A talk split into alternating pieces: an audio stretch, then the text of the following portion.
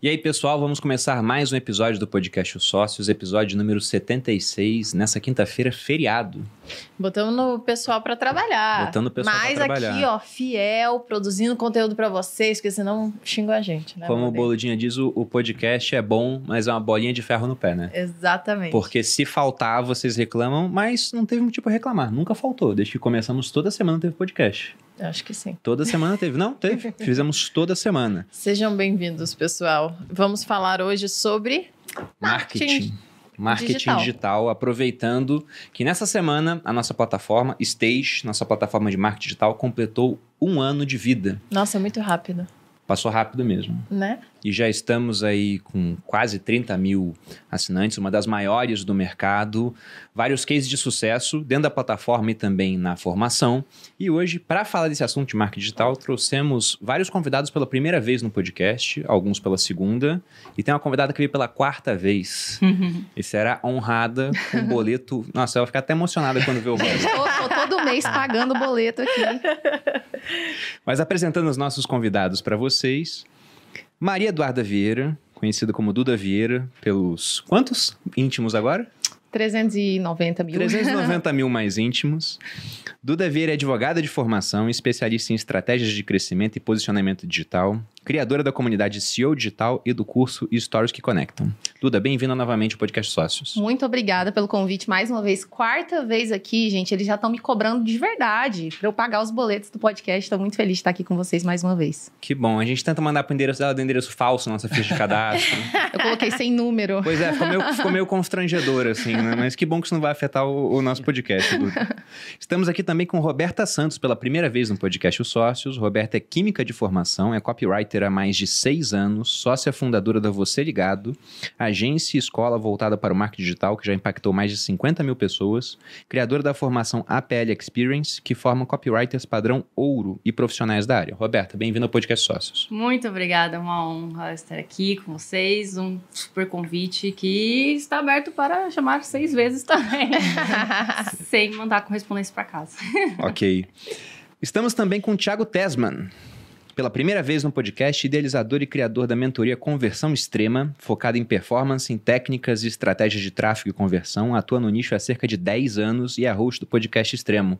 10 anos, cara. 10 anos, cara. Que Me chamaram de dinossauro do marketing digital só porque eu tenho talvez uns cabelinhos branquinhos aqui. Brincadeira, né, mano? Tem tanta gente com 40, 50 e não tem cabelo branco. Isso é injusto. O mundo é injusto, né? Mas estamos aí representando gestores de tráfego, né? Ninguém gosta de um gestor, mas ele é obrigado a estar num projeto para crescer no digital, é ou não é? Então, eu tô aí representando a galera. O pessoal não gosta do gestor? É porque o gestor é meio chato, né? Ele, é- ele fica complicando. Porque tem que melhorar a copy. Ele, ele, ele tinha um cara da copy, ele tinha um cara do site, ele tinha um cara não sei o quê. Mas a cobrança é dele no final. Cadê o- a conversão? Então, esse é a nossa, nossa função aí de gerar resultado e conversão aí pro, pros, pro, pros projetos. E hoje, sem tráfego pago, né? Obviamente aquela discussão da briga, né? Orgânico ou pago. Mas sem o pago, você deixa de escalar muito as suas vendas da internet, né? Não, eu fico imaginando, o pessoal Os entrega uma arte ruim com uma copy bosta e depois fala, o tráfego não funciona. É bem assim. E um fica é, culpando o outro, né? Então, Eu- a É ideia sempre é... culpa do público. Eu tô atrás. O público tá sem dinheiro. Essa errado. desculpa é clássica. Eu Tem tô, essa parte aí também, né? eu tô atrás desse gestor aí, Thiago, que fica enchendo o saco. É Eu tô mesmo? atrás. tô Olha aí, atrás gente, desse estão vendo? Ó, o Fala não tem oportunidade? Olha aqui. Vai achar um. vai- já vai sair com um, um emprego novo. E estamos aqui também pela segunda vez com o Júnior Neves, head da Stage, estrategista digital, empresário, especialista em mídias sociais, lançamento e branding, autor do livro Você é uma Marca. Júnior, bem-vindo novamente. Valeu, obrigado pelo convite. É Uma honra estar do lado desse pessoal. Não conhecia nenhum deles presencialmente, até o Thiago. É um pouco diferente, né? Como deve ser todo mundo na internet. Eu fiquei lado assim, será que é o Thiago mesmo? Não é possível que seja o Thiago. Eu sou Duda- melhor ao vivo, só pra você se espanta. Não, melhor ao vivo. a Duda a gente conhece pela internet também, a gente não tinha, não, não, não se apresentou ainda. E a Roberta, que a Roberta, assim, ela tem o curso mais visto dentro da Stage. E Pois é. Sabia disso, Roberta? ela sabia. sabendo. Que Ela legal! E assim, eu, eu É, entrei que agora, legal, né? mas eu fiquei meio assim, né? Não, eu Porque eu, na ouvi dizer agora. que a minha aula é super vista Eu na, acho que na tá o, stage. usando o meu Não curso tá Acho que 32 eles devem falar dias. isso pra todo mundo. É, eu também acho pra agradar. Pior que não, porque nunca falaram isso pra mim. Seu mais visto, meu não é mais visto. Ó, o meu tá 32 dias, não é uma competição, é só pra dizer pra Roberta que, cara, então, assim, logo logo a gente vai, vai ter que favor, né? passar, né? Todo mundo tem conteúdo no stage aqui? Sim. Sim. O Thiago já gravou? Falta o Thiago. Não, estamos produzindo. É porque Ah, não bateu tá. a agenda ainda, então nós vamos. Então, por isso que eu falei, aproveitem o pod enquanto vocês podem. Ah, Então, Entendi. Edu, não precisa chamar a segurança, não, aquilo que eu tinha falado contigo. O Thiago pode ficar no, no podcast. Legal. Mas, gente, aproveitando a semana de, de aniversário do Stage e também as diferentes competências que temos aqui, porque cada pessoa que foi chamada é de uma área, basicamente. Eu queria que, para começar o podcast, vocês dissessem de maneira resumida o que vocês fazem hoje nas redes sociais. O que faz um copy, por exemplo, né? No seu caso, Roberto, gestor de tráfego, uma influenciadora, um estrategista, para que o pessoal pudesse ter ideia das diferentes profissões que nós temos no mundo marketing digital. Porque o pessoal acha que, ah, vou, hum, sei lá, começar a, a- a estudar sobre isso para virar um influenciador. Mas eu tenho vergonha de aparecer. E um gestor só aparece se quiser. Aham, aham. Copywriter é a mesma coisa. né? Então, tem como explicar o que vocês fazem? Para quem não conhece esse termo, tá vendo copywriter? Nossa, mas o que, que significa isso? Claro. Copywriting é, na minha visão, arte e ciência de escrever textos persuasivos que levam pessoas comuns à tomada de ação imediata. Então, são esses textos publicitários que vocês veem na internet em anúncios, em postagens, em e-mails, em páginas de vendas, páginas de captura. É, a gente é bem aliado ao tráfego pago. Se der errado, a culpa é sempre do tráfego. É, eu vou falar depois. Né? Mas é, não posso tirar nossa responsabilidade. A gente é realmente bastante responsável pelos resultados, porque é, com a comunicação clara, com uma comunicação persuasiva, não manipuladora, persuasiva, você consegue as tomadas de ações que você precisa. Quais são elas? Um- uma curtida, um, uma- um compartilhamento, um cadastro, né? Um contatinho ali. A gente gosta de contatinhos, de leads, né? De pessoas interessadas no que a gente tem para falar. E quando você aplica técnicas de copywriting que Embora seja novo aqui no Brasil, já é centenário, assim, no mundo. Eu aprendi direto na fonte lá, mais ou menos em 2017, com os gringos. E é mais focado em um marketing direto, assim. A gente nunca vai fazer um comercial abra felicidade. O nosso é abra felicidade e compre, né? Então... é, não é necessariamente compre, compre, compre. Existe toda uma jornada que o copywriter precisa dominar para impactar, conectar e converter as pessoas. Então, elas estão ali de forma aleatória nas redes sociais, elas veem um anúncio, elas são impactadas, geram uma certa conexão com o que você está falando através do texto, seja em vídeo, né, roteirizado, que alguém vai ler o script, ou também é, um anúncio estático, né, que só tem ali a arte a fotinha, uma imagem e o texto, vai gerar uma conexão com aquela pessoa, ela vai clicar ou não naquele anúncio, se a copy não tiver boa, ela não vai clicar, e ela vai dar o contato dela para você gerar um relacionamento e vender posteriormente. Mas todas essas fases demandam uma tomada de ação. E cada vez mais a atenção das pessoas está mais dividida, então se você não domina copywriting para as redes sociais no dia de hoje, você está jogando dinheiro fora, né? Então, cada vez mais o custo por lead, né? O custo por aquisição de futuros clientes está mais alto.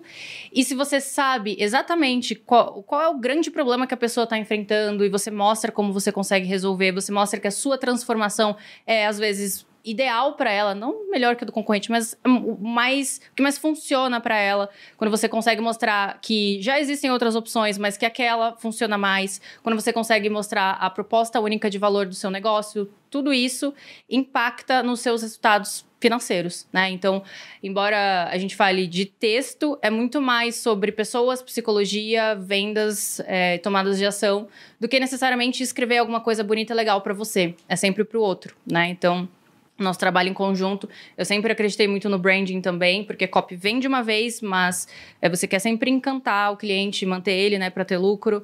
É, conexão que você gera também, o relacionamento que você gera precisa de um- uma aquecida nesse relacionamento, não é só ser amiguinho do seu contatinho ali no Instagram. Você precisa levar ele para o próximo passo e copywriting te ajuda nisso. Então, tem tudo a ver com tráfego, né? Eu consigo de forma orgânica vender através das palavras? Sim, mas o tráfego ajuda a né, ser um ventilador, espalhar a sua mensagem. Se ela é boa, vai converter muito, vai ser muito bom. Se ela não é, chances são de que você vai perder muito dinheiro. Então, acho que é tudo muito conectado, né? Tudo muito fundamental e até pouco tempo atrás o mercado deixava um amadorismo real funcionar, né? Uns anúncios bem bizarros funcionavam, mas cada vez mais com a sofisticação do mercado, o copywriting vai ser ainda mais fundamental e não só para quem trabalha com digital. Na verdade, acho que todo mundo deveria estar no digital, né? Não importa a profissão, mas para a vida, né? Você aprende ali uma fórmula do sucesso, claro que não existe fórmula do sucesso, mas existe um caminho que se você segue dá certo, porque foi feito, né, há milhares, há centenas, desculpa, exa- copyright é exagerado, tá? É a nossa função. Hiperbólico. Centenas de anos, centenas.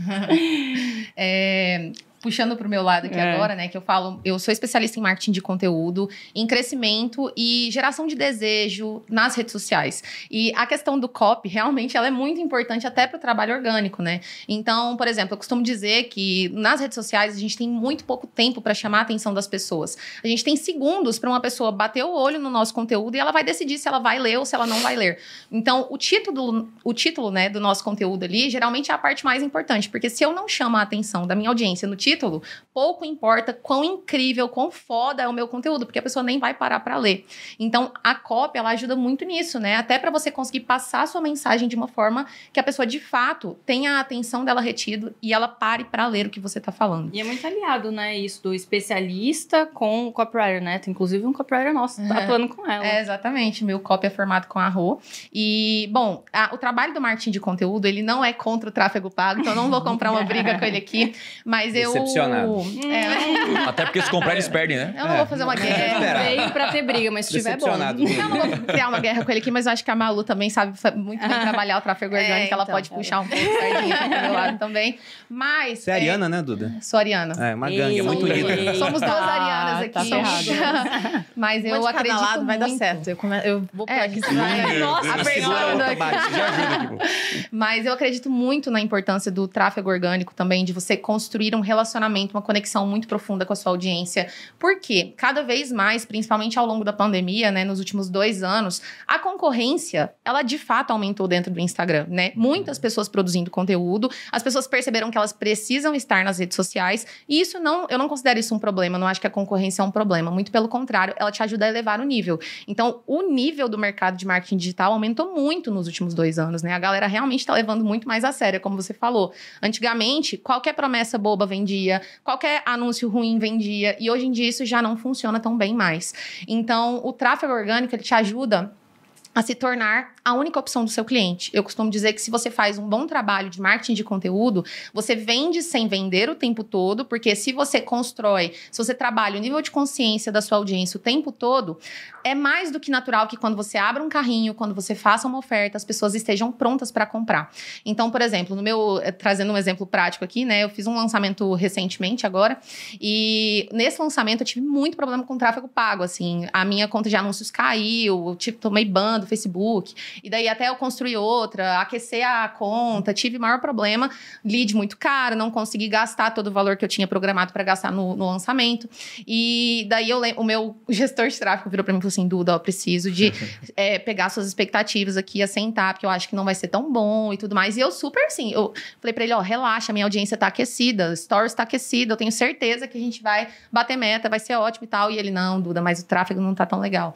E daí o lançamento foi, um- foi o melhor lançamento que eu já fiz até hoje. E de verdade, muito baseado no tráfego orgânico, assim. Então, se eu não tivesse esse trabalho com a minha audiência de conexão, de stories, né, de realmente construir isso a longo prazo com as pessoas que me acompanham no Instagram diariamente, teria sido realmente um fracasso. Então, é, eu acho que as coisas andam juntas, sabe? Não adianta você ter um tráfego pago muito bem trabalhado se o seu orgânico é muito fraco. E da mesma forma, não adianta você trabalhar muito o tráfego orgânico e não estar disposto a escalar, né, a investir para você escalar o seu negócio no longo prazo também. Então, eu acho que as duas coisas andam juntas aqui. Show de bola, show de bola. Eu vou começar a- explicando através de uma parábola de Jesus que eu gosto bastante, que diz o seguinte: é, se você pegar uma semente e jogar em uma, em uma, no cimento, vai, não naquela época ele falou isso, mas em pedras ou em terra seca, não vai frutificar. Só que se você pegar a sua semente e jogar em uma terra fértil, vai gerar muitos frutos. E essa é a função de gestor de tráfego, é jogar as sementes para que gere frutos, né? O que é jogar sementes? Jogar sementes é tráfego. Então, assim, há cinco tipos de tráfego, né? Tem o tráfego pago, o tráfego orgânico, tráfego de referência, o tráfego direto e o, o tráfego direto, o tráfego de referência De tem drogas. e o tráfego social. Inclusive, o meu pai, Piada velha, né? meu pai não consegue falar o G e o C. A ele gente sempre tem um confunde. efeito tipo bateria daquela tchá tchá. Faz uma piada sem graça. Tem. Por favor, continue, Thiago. E aí, e aí, enfim, e aí a, a- nossa habilidade do tráfego pago ele é o mais escalável, tá? Todos são importantes. E só que o mais importante é gerar resultado com esse tráfego. Então, todo gestor de tráfego ele tem isso em mente. Cara, eu preciso gerar vendas, né? Nenhum gestor de tráfego ele é pago para gerar tráfego. Nenhum cliente chega assim, e aí, eu tive mu- muitas visitas, eu tive muitos cliques. Ah, ah, isso no final não importa. O importa é o resultado que você consegue tirar com o seu Instagram. Por exemplo, a gente consegue mensurar o quão importante é hoje ter seguidores. Ser um especialista. Nós vivemos, nós vivemos na era dos especialistas, onde um influenciador recomenda o produto A, a gente sabe o que acontece com esse produto A, ele estoura. Então isso é tráfego. Só que nem todo mundo é, é bom no conteúdo, tem que desenvolver, tem que aprender, né? E o tráfego pago é a mesma coisa. Então, o que, que resume o marketing digital? Primeiro pilar é o tráfego, nós temos que ser bom, e o tráfego pago é o, é o mais escalável, e tem muita empresa que não tem influenciador, não tem dinheiro, ele é o mais democrático, porque qualquer pessoa pode investir 20, 30 reais e aparecer. Né? Para quem não sabe o que é tráfego pago, imagine você lá no YouTube, você colocou um videozinho para ouvir, do nada aparece um- uma propaganda em 5 segundos, você pula, aparece segunda, que agora é duas, Uma né? palestra do Thiago, né? É, aparece. Ou tá, no, tá nos stories, daqui a pouco rola e, e tem uns stories que você não segue. Já aconteceu com vocês, não? Caraca, eu nem sigo essa pessoa, mas tá ali patrocinado. Bem, então, é, o, o tráfego pago é aquele cara chato que tá ali no meio da festa, mas ele é necessário para que todo mundo fique feliz, né? A pessoa compra o produto e, e a, e a pessoa do outro lado venda, né? Então, o tráfego, é, o tráfego pago é isso, esse é o gestor. Agora, existe uma coisa no tráfego, né? Que são dois pilares. O primeiro é o tráfego. Existe uma coisa na internet que sem ela você nunca vai gerar resultado. Então você nunca vai ver um lançamento de sucesso, um e-commerce de sucesso, alguém prestando serviço, nada, nada sem tráfego. Tudo funciona com tráfego. Você pode ter o melhor site que existe, né? Não estou puxando para o lado do tráfego, porque tudo é importante, tá? A copy, tudo. Se ninguém vê, se nem, nem a tua mãe vê. Então imagina você, nossa, eu fiz o melhor stories, a Malu fez o melhor stories que existe. Citou lá uns filósofos que o Bruno go- gosta e tal. Só que tem cinco pessoas viram. Não vai gerar impacto. Então ela sabe como reter audiência, trazer né, o tráfego pago. Hoje, tudo que eu cresci nas minhas redes sociais, com quase meio milhão no YouTube, no Instagram, crescendo uma, uma empresa com mais de 120 funcionários, é, agência, tudo com tráfego pago. Eu nem sou um cara muito gente boa no. no- no- né? Eu tenho uma dificuldade, eu sou mais. O, o Bruno acho que é um pouco. Não sei, eu sinto, Bruno. Malu, confirma isso pra mim? Ok. Que ele é um pouco mais tímido, talvez mais quieto. Não, Não só, é? só não conhece ele. Na rede social ele não é Eu sou um pouco mais contido no, mais no contido. Instagram. Ah, é a palavra exata. Sim, é, mais sim. contido. É. É que o Bruno tem várias facetas. Eu, eu falo que, na Aham. verdade, todos nós temos várias facetas e a gente utiliza ela de acordo com a necessidade. Então, para cada momento, Sim. a gente vai utilizar um Uhum. tipo de, pe- de persona até, né? E Arquétipos. É, troco arquétipos. Boa. Assim, aqui eu sou um cara mais descontraído. Aham. No Instagram eu faço mais um, um estilo sábio governante. No OnlyFans já é o amante. Ai, meu Deus. Então vou ter- eu, tro- eu sou muito versátil. Lá em casa é o Bozo, né? Cada hora é um. Mas é isso, e a gente É. vai utilizando. Até a gente utiliza isso, eu acho que muito bem na produção de conteúdo. E o Bruno é Aham. muito bom nisso, porque ele consegue é, mudar. É, e adequar a cada, a cada rede social que ele tem. Então, se você olhar ele no, no, no YouTube é uma coisa, no Instagram é outra, e no meu Instagram é outra. E aqui no- no- nos sócios é outra. Então, tem muita gente que, que segue o Bruno em uma rede social e vai pra outra e fala assim: meu Deus, quem é essa pessoa? Porque não dá, né? Porque cada rede social pede uma coisa. Então. Isso. E, e- e isso é interessante no- quando a gente fala em tráfego, porque cada pessoa compra um produto do Bruno por causa de um motivo. Algumas pessoas porque, caraca, o Bruno é parecido comigo. Então, o que ele indicar, eu vou comprar. Outras, eu não quero nem saber do Bruno, mas ele indica algumas coisas de ações, algumas coisas interessantes pra mim. Então, é, é- é legal que quando você tem uma audiência e gera conteúdo pra todos os tipos de pessoas, tem gente que compra de você porque gosta de você. Você pode recomendar o que ele nem vai usar na vida. Mas eu gosto da Malu, meu Deus, a Malu usa aquele negócio, eu acho ela não sei o quê. E tem gente que gosta do, do conteúdo daquele produto que você oferece. Então, isso é o tráfego, a gente tem que ter essa habilidade. Nenhum negócio vai sobreviver no digital sem tráfego. E o tráfego pago é hoje o principal quando se fala em ferramentas como Google Ads e Facebook Ads, que você vê aí o tempo inteiro os anúncios patrocinados. E o segundo é a conversão, que daí envolve a copy, envolve um bom produto, uma boa oferta, os concorrentes. Então não é simplesmente colocar né, um criativo, um anúncio, uma, um, né, uma chamada. Então, esse é o gestor de tráfego, né? Que a gente fala, que é um gestor que ele gera tráfego e gera resultado. Pode ser leads, pode ser vendas, mas é, imagina lá a pessoa, sei lá, um cara tem um pet shop. Né? Então ele, ele precisa de tráfego para a loja dele e ali fazer vendas. Se você levar a pessoa errada, não vai funcionar. Né? Então, os dois pontos são importantes, é o que resume marketing digital. O problema de muita gente é, voltando para a parábola agora para encerrar, é o quê? Tem gente que não joga semente e aí não tem resultado. Ah, eu, ah, eu não consigo é, resultado no digital, porque você não sabe criar uma campanha de anúncios, você não sabe aparecer, né? Uh, você não coloca a sua mensagem na frente de muitas pessoas. E ao mesmo tempo existe o outro lado, que é pessoas que estão jogando a semente. Ah, eu anunciei no Facebook e não tive resultado. Ah, eu anunciei no Google, não é bem assim como eles falam. Só que na verdade você jogou a sua semente em terra seca. O que é terra seca? O site é ruim, a cópia é ruim, o preço é totalmente fora do mercado. O conteúdo é uma bosta. O produto, o produto é ruim, né? Eu tô tentando manter o nível que pode não, subir. Mas, gente, que você quiser. Não, mas é. E aí, vocês estão falando dos pilares ali. Uhum. Fala você agora, Júnior, porque aí eu quero completar depois. Sim, é, é até um, um, Acabou que calhou de ficar assim, né? Mas tivemos uma copy, uhum. uma influenciadora, um gestor falando, e o estrategista é o cara que tá com os três ali junto, Sim. né? É, desculpa, mas o estrategista. Tô brincando. é, não, cara, puxando. Mas assim, é, hoje, atualmente, né? Quando se fala de estratégia, estratégia é qualquer coisa, para fazer qualquer coisa, desde dentro do marketing Desde eu sair na rua e querer estacionar o meu carro num lugar bom, desde eu arrumar uma namorada, desde eu arrumar um emprego, tudo é estratégia. Mas dentro do marketing, é, dentro, na verdade, dentro de um negócio, não é nem dentro de um marketing, dentro de um negócio, eu falo, principalmente para os meus alunos, e até trazendo assim, o que, que o Júnior faz hoje? Acho que hoje, é, um dos assuntos que eu mais falo é branding, um dos assuntos dentro desse, desse, desse universo de negócio é branding. Mas o que eu faço de verdade hoje é facilitar o acesso. Facilitar o acesso e facilitar o conteúdo. Eu acho que hoje é a, é a habilidade que eu mais adquiri no, no longo dos, dos, últimos três anos que eu tenho dado aula. Né? Então eu pego um assunto complexo e transformo ele num assunto bobo, simples. Onde a pessoa olha e fala, nossa, eu não sabia que era tão simples. Então como que eu faço isso? Eu conto a história de é, de Roma, eu conto a história não sei do que e falo, lá, tá vendo o mercadinho? Aquilo era marketing duas pessoas começaram a vender pano, um olhou para o outro, opa, tem que ter alguma diferença aqui. Meu pano é mais caro que o seu, o seu é mais barato, por quê? Então o meu é exclusivo de um uhum. lugar, o seu é não sei o quê.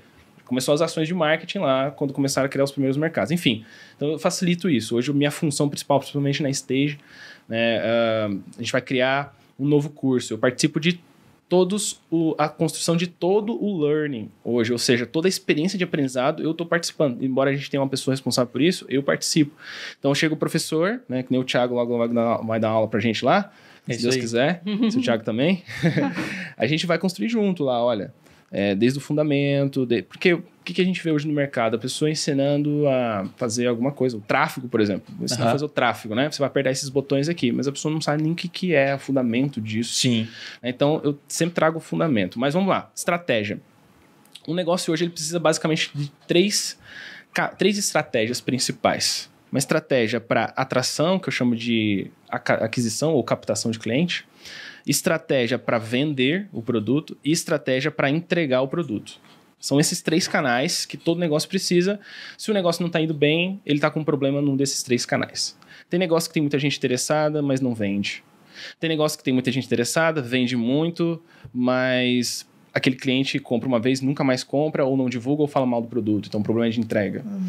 Tem cliente que, putz, o produto é foda, é NPS altíssimo, mas tem dificuldade. Então, problema de venda, porque tem muita gente interessada, mas tem algum problema na venda, tá difícil, não tem face... Por exemplo, a gente está indo, a gente tem um mastermind e a gente vai fazer um encontro com os nossos, com a galera do mastermind no resort, que é uma das coisas que a gente faz lá.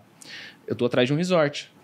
E aí a gente liga pro resort, ó, a gente precisa fazer isso, isso, isso. Ah, vou passar o telefone para tal pessoa responsável. A gente liga pra pessoa, não, vou passar para outro. Eu vou passar para outro, eu vou passar para outro. Então, esse, esse, esse não é, culpa é, do, é culpa é do tráfego depois, é, né? É, é esse, esse negócio, se eu fosse fazer uma breve avaliação como estrategista, eu diria que esse negócio tem um problema de venda. O resort é incrível, provavelmente, porque se a, se a gente está indo ver, porque é incrível, tem avaliações boas e tudo mais. Desperta interesse, mas no final das contas Ninguém dificulta a fecha. venda. Exatamente. Tem gente atraída por esse negócio, mas não está vendendo. Por quê? Não é porque é porque não estava com problema de venda. Então, a gente tem né, formações e etc. E eu falo para os meus alunos de estrategistas: olha, no negócio, o que, que você vai fazer? Ou você vai atuar nessas três áreas, e aí depois tem até uma quarta área, que seria a parte de plano, de projeto, etc., que seria estruturação do negócio, produto, etc. Enfim, mas basicamente o principal é uma dessas três áreas, ou você vai ser um estrategista de captação, um estrategista de venda, um estrategista de entrega. Ou você vai cuidar das três ao mesmo tempo, né? Então aqui sentado, para quem está online, a gente já vê na prática e, e trazendo já para uma separação desses canais, por exemplo, o copy. Copy é um, copy é um, um estrategista também que atua em duas áreas, basicamente. Tem copy que atua só em uma, mas tem copy que atua nas duas, que é captação e vendas.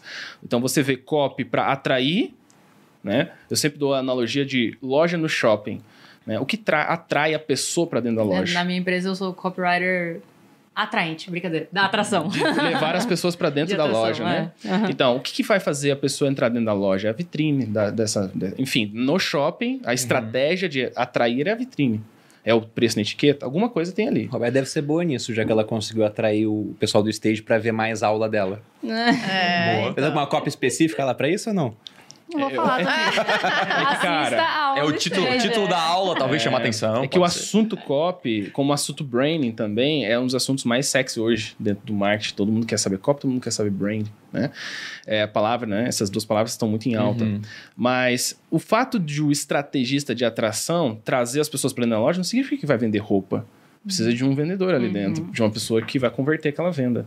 E o fato da pessoa tirar o dinheiro do bolso e botar no caixa não significa que ela vai ter uma experiência boa, que ela vai ter um sucesso, que ela atinge o sucesso do cliente e que ela vai ter um suporte bom. Então, a, a, a Roberta, ela provavelmente não tem nada para oferecer, pode até ter alguma coisa em outra, mas não é específico para oferecer para a parte de entrega, mas para a parte de captação e de venda, ela tem muito para oferecer. A Duda, ela tem muito para oferecer na parte de captação, né? O Thiago tem muito para oferecer na parte de captação, na parte de vendas também, mas principalmente na parte de captação, né, Thiago? Uhum. E o meu papel é o quê? É ensinar a parte estratégica de cada uma dessas áreas, o que, que faz acontecer. Dentro do brain, né? É, agora você falando de brain, que é onde eu mais atuo. Diferente do marketing, marketing é o meu objetivo é o seguinte, é vender. O meu objetivo é vender. O que, que eu vou fazer para tirar o dinheiro do bolso do cliente e fazer ele comprar o meu produto? Esse é o objetivo do marketing, friamente falando. Brain é um pouco diferente. O objetivo do branding não é tirar o dinheiro do bolso do cliente e fazer ele comprar o produto. Na verdade, o marketing ele quer o quê? Vender para quem não quer comprar, basicamente. É por isso que eu falo, marketing, o objetivo principal do marketing é quebrar sete objeções. Enquanto o objetivo do marketing é vender para quem não quer comprar, o objetivo do brand é vender para quem é fazer a pessoa querer comprar. Né? Dentro do marketing a gente tem sete objeções, dentro do branding a gente, a gente tem sete desejos que a gente coloca no coração das pessoas. Então, se eu estou desenvolvendo uma estratégia de marketing, eu preciso responder sete perguntas que estão na cabeça da pessoa. Se eu estou desenvolvendo uma estratégia de branding, eu tenho que colocar no coração das pessoas sete coisas. Então, marketing eu quero vender para quem não quer comprar. Branding eu quero fazer com que as pessoas queiram me procurar para comprar. Então, basicamente é isso que eu faço. Eu gero desejo nas pessoas de querer comprar os produtos. Né, dos movimentos que a gente cria, etc. Basicamente isso. Eu, né, a gente, vamos dizer assim, eu O não fico oferecendo. Abra a felicidade seria do brand. O copywriter não jogaria dinheiro fora É, assim. Brincadeira. É, Não, é, é tudo. Tudo, tudo tem, correlacionado, exatamente, de- depende. O, o brand ele serve muito para aumentar a credibilidade da empresa no mercado, Cria uma marca, uma né? reputação. É, tipo assim, você sabe quando né? você ah, já passa o cartão sem pensar, porque eu já Exatamente. conheço. Isso acontece muito com os pequenos e-commerce, porque se você notar, quantos aqui já compraram um produto mais caro em uma loja conhecida e você achou porque você tem medo de passar o cartão. Sim. Aquele cara não investiu em branding. Porque quando a gente pensa em branding, né? Na minha cabeça, antigamente, né? Quando eu não era muito focado no marketing, a gente pensava que nós só grandes empresas devem pensar no branding. E, e era isso, né? É, aham. Hoje em dia, Vendia se- isso, né? Hoje em dia, todo mundo tem que pensar. É. Porque senão não vende. Né? Eu, Não, uma marketplace, vez, sabe quando tu, tu usa lucro, marca né? dos para vender? Tu pega o seu produto físico que você que é legal e tem que colocar em, em grandes marketplaces, né? Exatamente. Porque você não tem nome. Então, assim, de forma bem simples, o que que é branding? Branding não é nada do que você vê na sua frente. Pode ver um milhão de logos na sua frente. Isso não é branding. Identidade visual, as cores, isso não é brand. Brand Isso é, compõe um brand. é, isso, Uhum. brand é o quê? É tudo que você vê na sua mente. Né? É o que isso causa na cabeça das pessoas. Isso é o brain. Então eu tô usando, a a Duda tá usando vermelho. Por quê? Porque ela quer causar. Não é o vermelho que é o brain, é o que tá acontecendo na cabeça das pessoas. Se não tivesse acontecendo nada na cabeça das pessoas, aquilo ali não serviria para nada. Agora, se o que tá acontecendo na cabeça das pessoas é o que ela quer, ela tá É fazendo o que acontece no subconsciente né, ali Exatamente. das pessoas. E uma coisa que você falou muito interessante, complementando, que você falou dos três, é das três áreas, né? Da captação, das vendas e da entrega.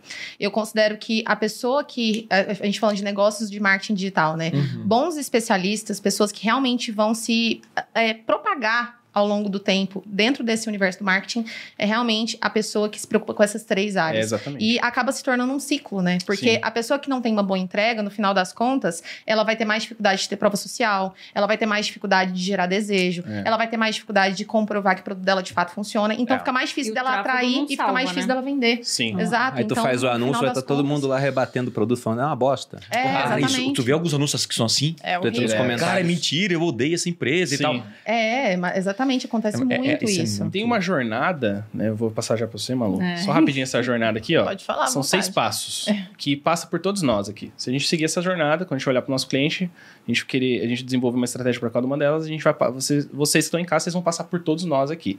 Que é primeiro tirar o cliente do, vocês conhecem muito bem, que é do nível tranquilo levar para o nível incomodado. Então tranquilo e incomodado já foi duas aqui. Depois o nível pesquisador, e aí quando a gente tra- trata de brain, a gente pula o nível pesquisador, né? Se eu atinjo a pessoa, coloco uma coisa no coração dela, ela não vai pesquisar um outro concorrente, Ela vai comprar querer de mim. aquela marca. Então eu pulo. Uhum. Aí, branding, marketing vai ter seis etapas, branding vai ter cinco. Então já ajuda aí. Depois do pesquisador, vai para o comprador. Aí, aí algumas empresas erram, porque ela quer o quê? Botar o dinheiro no caixa e esquece do cliente, né? Mas ainda tem mais etapas para ela continuar vendendo e fazer o ciclo que a Duda falou. Depois do comprador, nós temos o, o avaliador, né? E por último, a gente tem o quê? O propagador. Porque se o cliente tiver uma boa avaliação, ele com certeza... Ele, existe, na verdade, com certeza não. Existe a chance de ele propagar. Né? Existe a chance. Não é 100% dos nossos alunos que tem um NPS que dá um- uma É. nota boa que vai dizer para todo mundo sobre a gente. Ele indica e ele advoga pela sua marca É. também. São pessoas que se tornam defensoras da marca. se tornam defensores. Embora não seja todo mundo que vai ser um mega defensor, que nem a gente tá vendo aqui, por exemplo, no chat o- a galera de uma formação que a gente criou, estão malucão aqui. Uma boa parte desse pessoal vai divulgar no futuro. Mas aquele aluno que dá uma nota baixa, ele com certeza, esse com certeza vai falar mal de você. É. Esse com É certeza bem vai falar. É.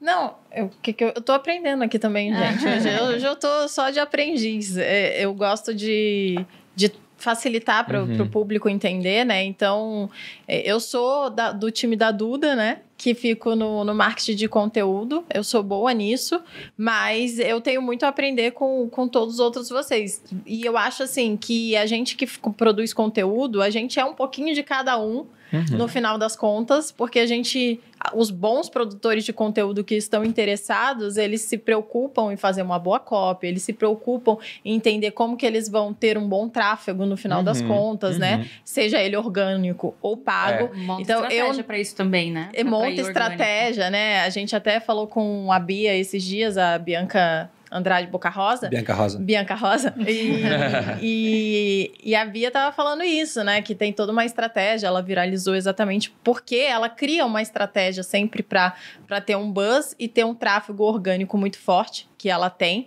E, e- e é isso, a gente tem que estar sempre preocupado. Então, quando o Júnior fala de branding, né? Todo mundo, se todo mundo tiver um branding forte e depois a gente trabalhar em cima disso, as Uhum. coisas vêm de forma muito mais facilitada. Então, se a gente, para você que não entendeu a questão do branding, é só você entrar lá na Vibrio, que é um branding hoje super forte, que a gente trabalhou muito em cima dele desde o início e que, e que faz total diferença na venda, na conversão do cliente. Então, hoje, apesar de parecer que eu sou a grande advogada da, da marca, a Vibrio, em menos de um ano, ela já está andando sozinha. Então, se eu não falar nada, ela já consegue vender e continuar o faturamento. Então, é bem. E muito por causa do branding, acredito eu. Porque o tráfego no, no sex shop é muito difícil de fazer. É, a rede pesquisa É. do Google, né? Geralmente. Mas sobre isso de branding, o que vem na minha cabeça é Apple. Porque as lojas da Nossa, Apple, real. algumas nem tem escrito Apple. A gente estava em Paris É recentemente. só a marca. na Champs-Élysées e aí tinha uma, tinha uma, uma loja da, da Apple e não tinha nada escrito e tinha só a maçã. Só. E, no fundo nem E precisa nem dava da pra maçã. ver a maçã E direito. nem precisa. Exato. porque Eles têm um layout. É, total. Tem Então, características. já Perfeito. Só aquele negocinho do celular ali, como é que se chama? O Note, né? Já, já vê que é um produto Apple de longe. Até Então- no, MacBook estão colocando Não, agora. e, e um outro ponto é que o brand é tão forte Uhum. que o pessoal não se importa de pagar muito mais caro do que um outro celular que tem recursos, às vezes até melhores. É porque eles não Mais vendem caro celular. por menos, né? Por menos. Não eu tem costumo brincar que tem nada. pode vir Jesus aqui à noite no meu ouvido e falar assim: compra um celular da Samsung. Eu vou falar, não vai rolar, não. Dessa vez não vai ter como, vou, Exato. permanecer. Porque daí, quando você se torna tão envolvido com uma marca, dessa forma como a Apple faz, de forma brilhante, Harley Davidson também é uma marca que faz muito isso, você não abre mão. Não existe isso. E- Mesmo e- que eles tirem fone de ouvido, eles tiram carregador. Eles vão tirando Cada vez tudo. mais eles vão tirando. Você tem que comprar um monte de coisa. Você tá lá Não, comprando. Mas você sabe que vai comprar um produto bom. Exatamente. Não, e, e eles tiram carregadores e dão uma desculpa, é pelo ambiente. É. E aí você fala, não, que absurdo. Vai Cara, lá e é. compra. Mas, vai lá e compra. mas, mas sabe um exemplo que eu vi de Apple? Aqui no prédio, outro dia, aqui do escritório, a Alphaville tem um monte de carrão, né? Você vê Porsche aí o, o tempo todo. Tinha um Porsche parado aqui com adesivo da Não. Apple. Sério mesmo. O cara comprou um Porsche e me botou um adesivo da Apple. Por quê, gente? Eu não sei também por quê. Talvez ele seja o dono da Apple. né? Ou seja, tem uma posição acionária muito grande lá dentro. É a única explicação que eu encontro. Mas o pessoal faz isso. É. Pega lá o carro, o cara tem um gol, aí bota um adesivo da Ferrari, porque É. ele é fã da marca. Né? Então ele vira um promotor da marca, por mais que talvez ele nunca venha consumir um produto Ferrari. Ou até alguns mais baratos, né? Perfume, casaco, roupa hoje em dia. né? A partir do momento que, que uma marca, na verdade, assim, eu sempre falo, eu sempre falo, né? Uma logo não é uma marca. Ela, se, ela pode se transformar numa marca, né? A partir do momento que ela começa a colocar alguma coisa dentro do inconsciente das pessoas, no coração das pessoas, ela tá se transformando numa marca. Uhum. Como todos que estão sentados aqui, todo mundo que está sentado aqui é uma marca Uhum. pessoal, né? E hoje tá muito em alta esse negócio do self-branding, de você ter a sua marca própria, né? É, a Apple, ela passa um, um- um- um- ela passa uma mensagem, as pessoas não compram um celular. Né? O que, que eu olho quando eu vejo uma pessoa... diferente, né? Exatamente, quando eu olho uma pessoa com Samsung, eu penso duas coisas. Ou é... Três coisas, vamos dizer. Ou ela é... Vamos perder a audiência desse pessoal agora. É, Fala aí. Não, calma. A maioria tem Samsung nessa Cadê os parte. defensores da Samsung Então, aqui? Não, eu vou dizer assim, ou ela não virou meu aluno ainda, não, não venceu na vida, né? Não, Nossa, Pegou pesado. a polêmica. Eu tô, tô entendendo o nível desse podcast. né? Ela, Dá, dá um close aqui, John. É, ou ela é, ela é rebelde, né? Tem Uhum. aquele povo assim, não, vou usar Apple. Detrator porque- da marca. É, exatamente, é rebelde e, putz, né? Ou ela simplesmente é- não sabe, não sabe dos benefícios, Isso não sabe usar, não, enfim, entendeu? Me lembra muito de eu não ter nem. Não ligo pra carro de jeito nenhum, não tô nem aí, só me leva para o lugar que eu quero levar, que eu quero ir. Mas o Jeep me encanta, sempre encantou e eu ficava, por que Deus? Por quê? Por quê? Não sei. E aí, uma vez analisando propagandas com os meus alunos, eu entendi o porquê. Por conta do arquétipo de Não, é o aventureiro. seu arquétipo total. de tudo que eu já vi ao longo dos anos que eu não lembrava, não fazia ideia de que era por isso. Eu falei, é por isso que eu gosto de Jeep. Eu andei em um. Não sei se pode falar isso, não perdi o encanto, mas meu subconsciente tá assim, meu Deus, cria algo talvez Sim. um pouco melhor, porque eu quero comprar esse carro, eu quero sentir Vai o que lá eu na Jeep e fala antes. com eles lá, Jeep, né? Por favor, melhor. É, Mas, mas isso é muito interessante. Só que. Mas por que, que Apple virou Apple? Essa é a pergunta. Por que Apple virou Apple? É porque, Foi tráfego, cara, copy Eu, ou eu, brand? eu, eu tenho uma várias teoria. coisas. É brand, Ah, 100% é- brand. Não, mas, Não é só branding. Não, é branding. cara, não, é perfeita, Antes eles não tinham branding. Antes dele não é tinha. É. Não, tinha um É. branding. É, é- Não, mas, mas O antes. produto é bom, antes. gente. Fale o que quiser, Boa. o produto é bom. Não, Então, tem isso também. mas não é só o produto bom. Hum. Não é só o é. produto É bom. um conjunto. Eu gosto coisas. sempre de falar, né? O Arthur Conan Doyle, o escritor do Sherlock Holmes, tem num estudo em vermelho uma hora que, através do personagem, ele fala que o ser humano ele é muito melhor em análise do que em síntese. Então hoje é muito fácil a gente pegar a Apple, que é um, um símbolo de uma empresa que deu muito certo, né? Valor de mercado gigantesco, olhar e falar, deu muito certo porque tinha um líder visionário.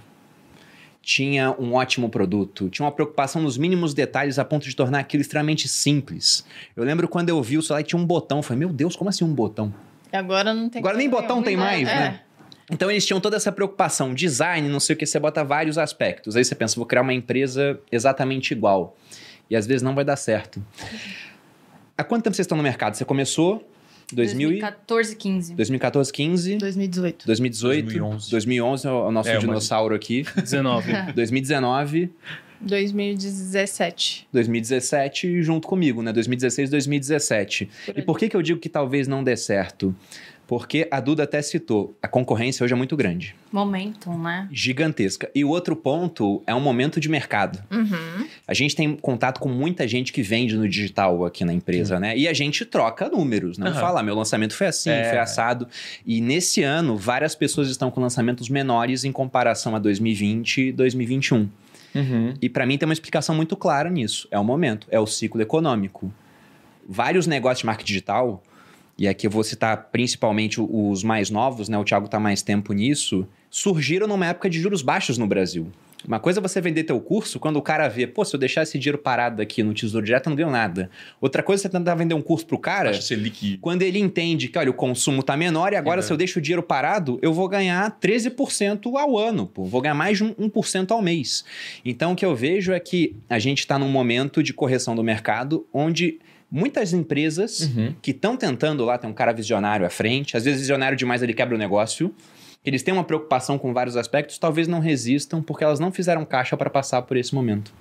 E até o título desse podcast são as sete leis do marketing digital, porque eu pensei junto com a minha equipe, né? A gente fechou uma sala, ficamos pensando, cara, precisamos de sete leis do marketing digital, alguma coisa que realmente ajude essas empresas que estão passando por um mau bocado a durarem no tempo, né? Qual o diferencial? A gente tentou fazer esse trabalho de análise Show. que é muito mais simples do que a síntese.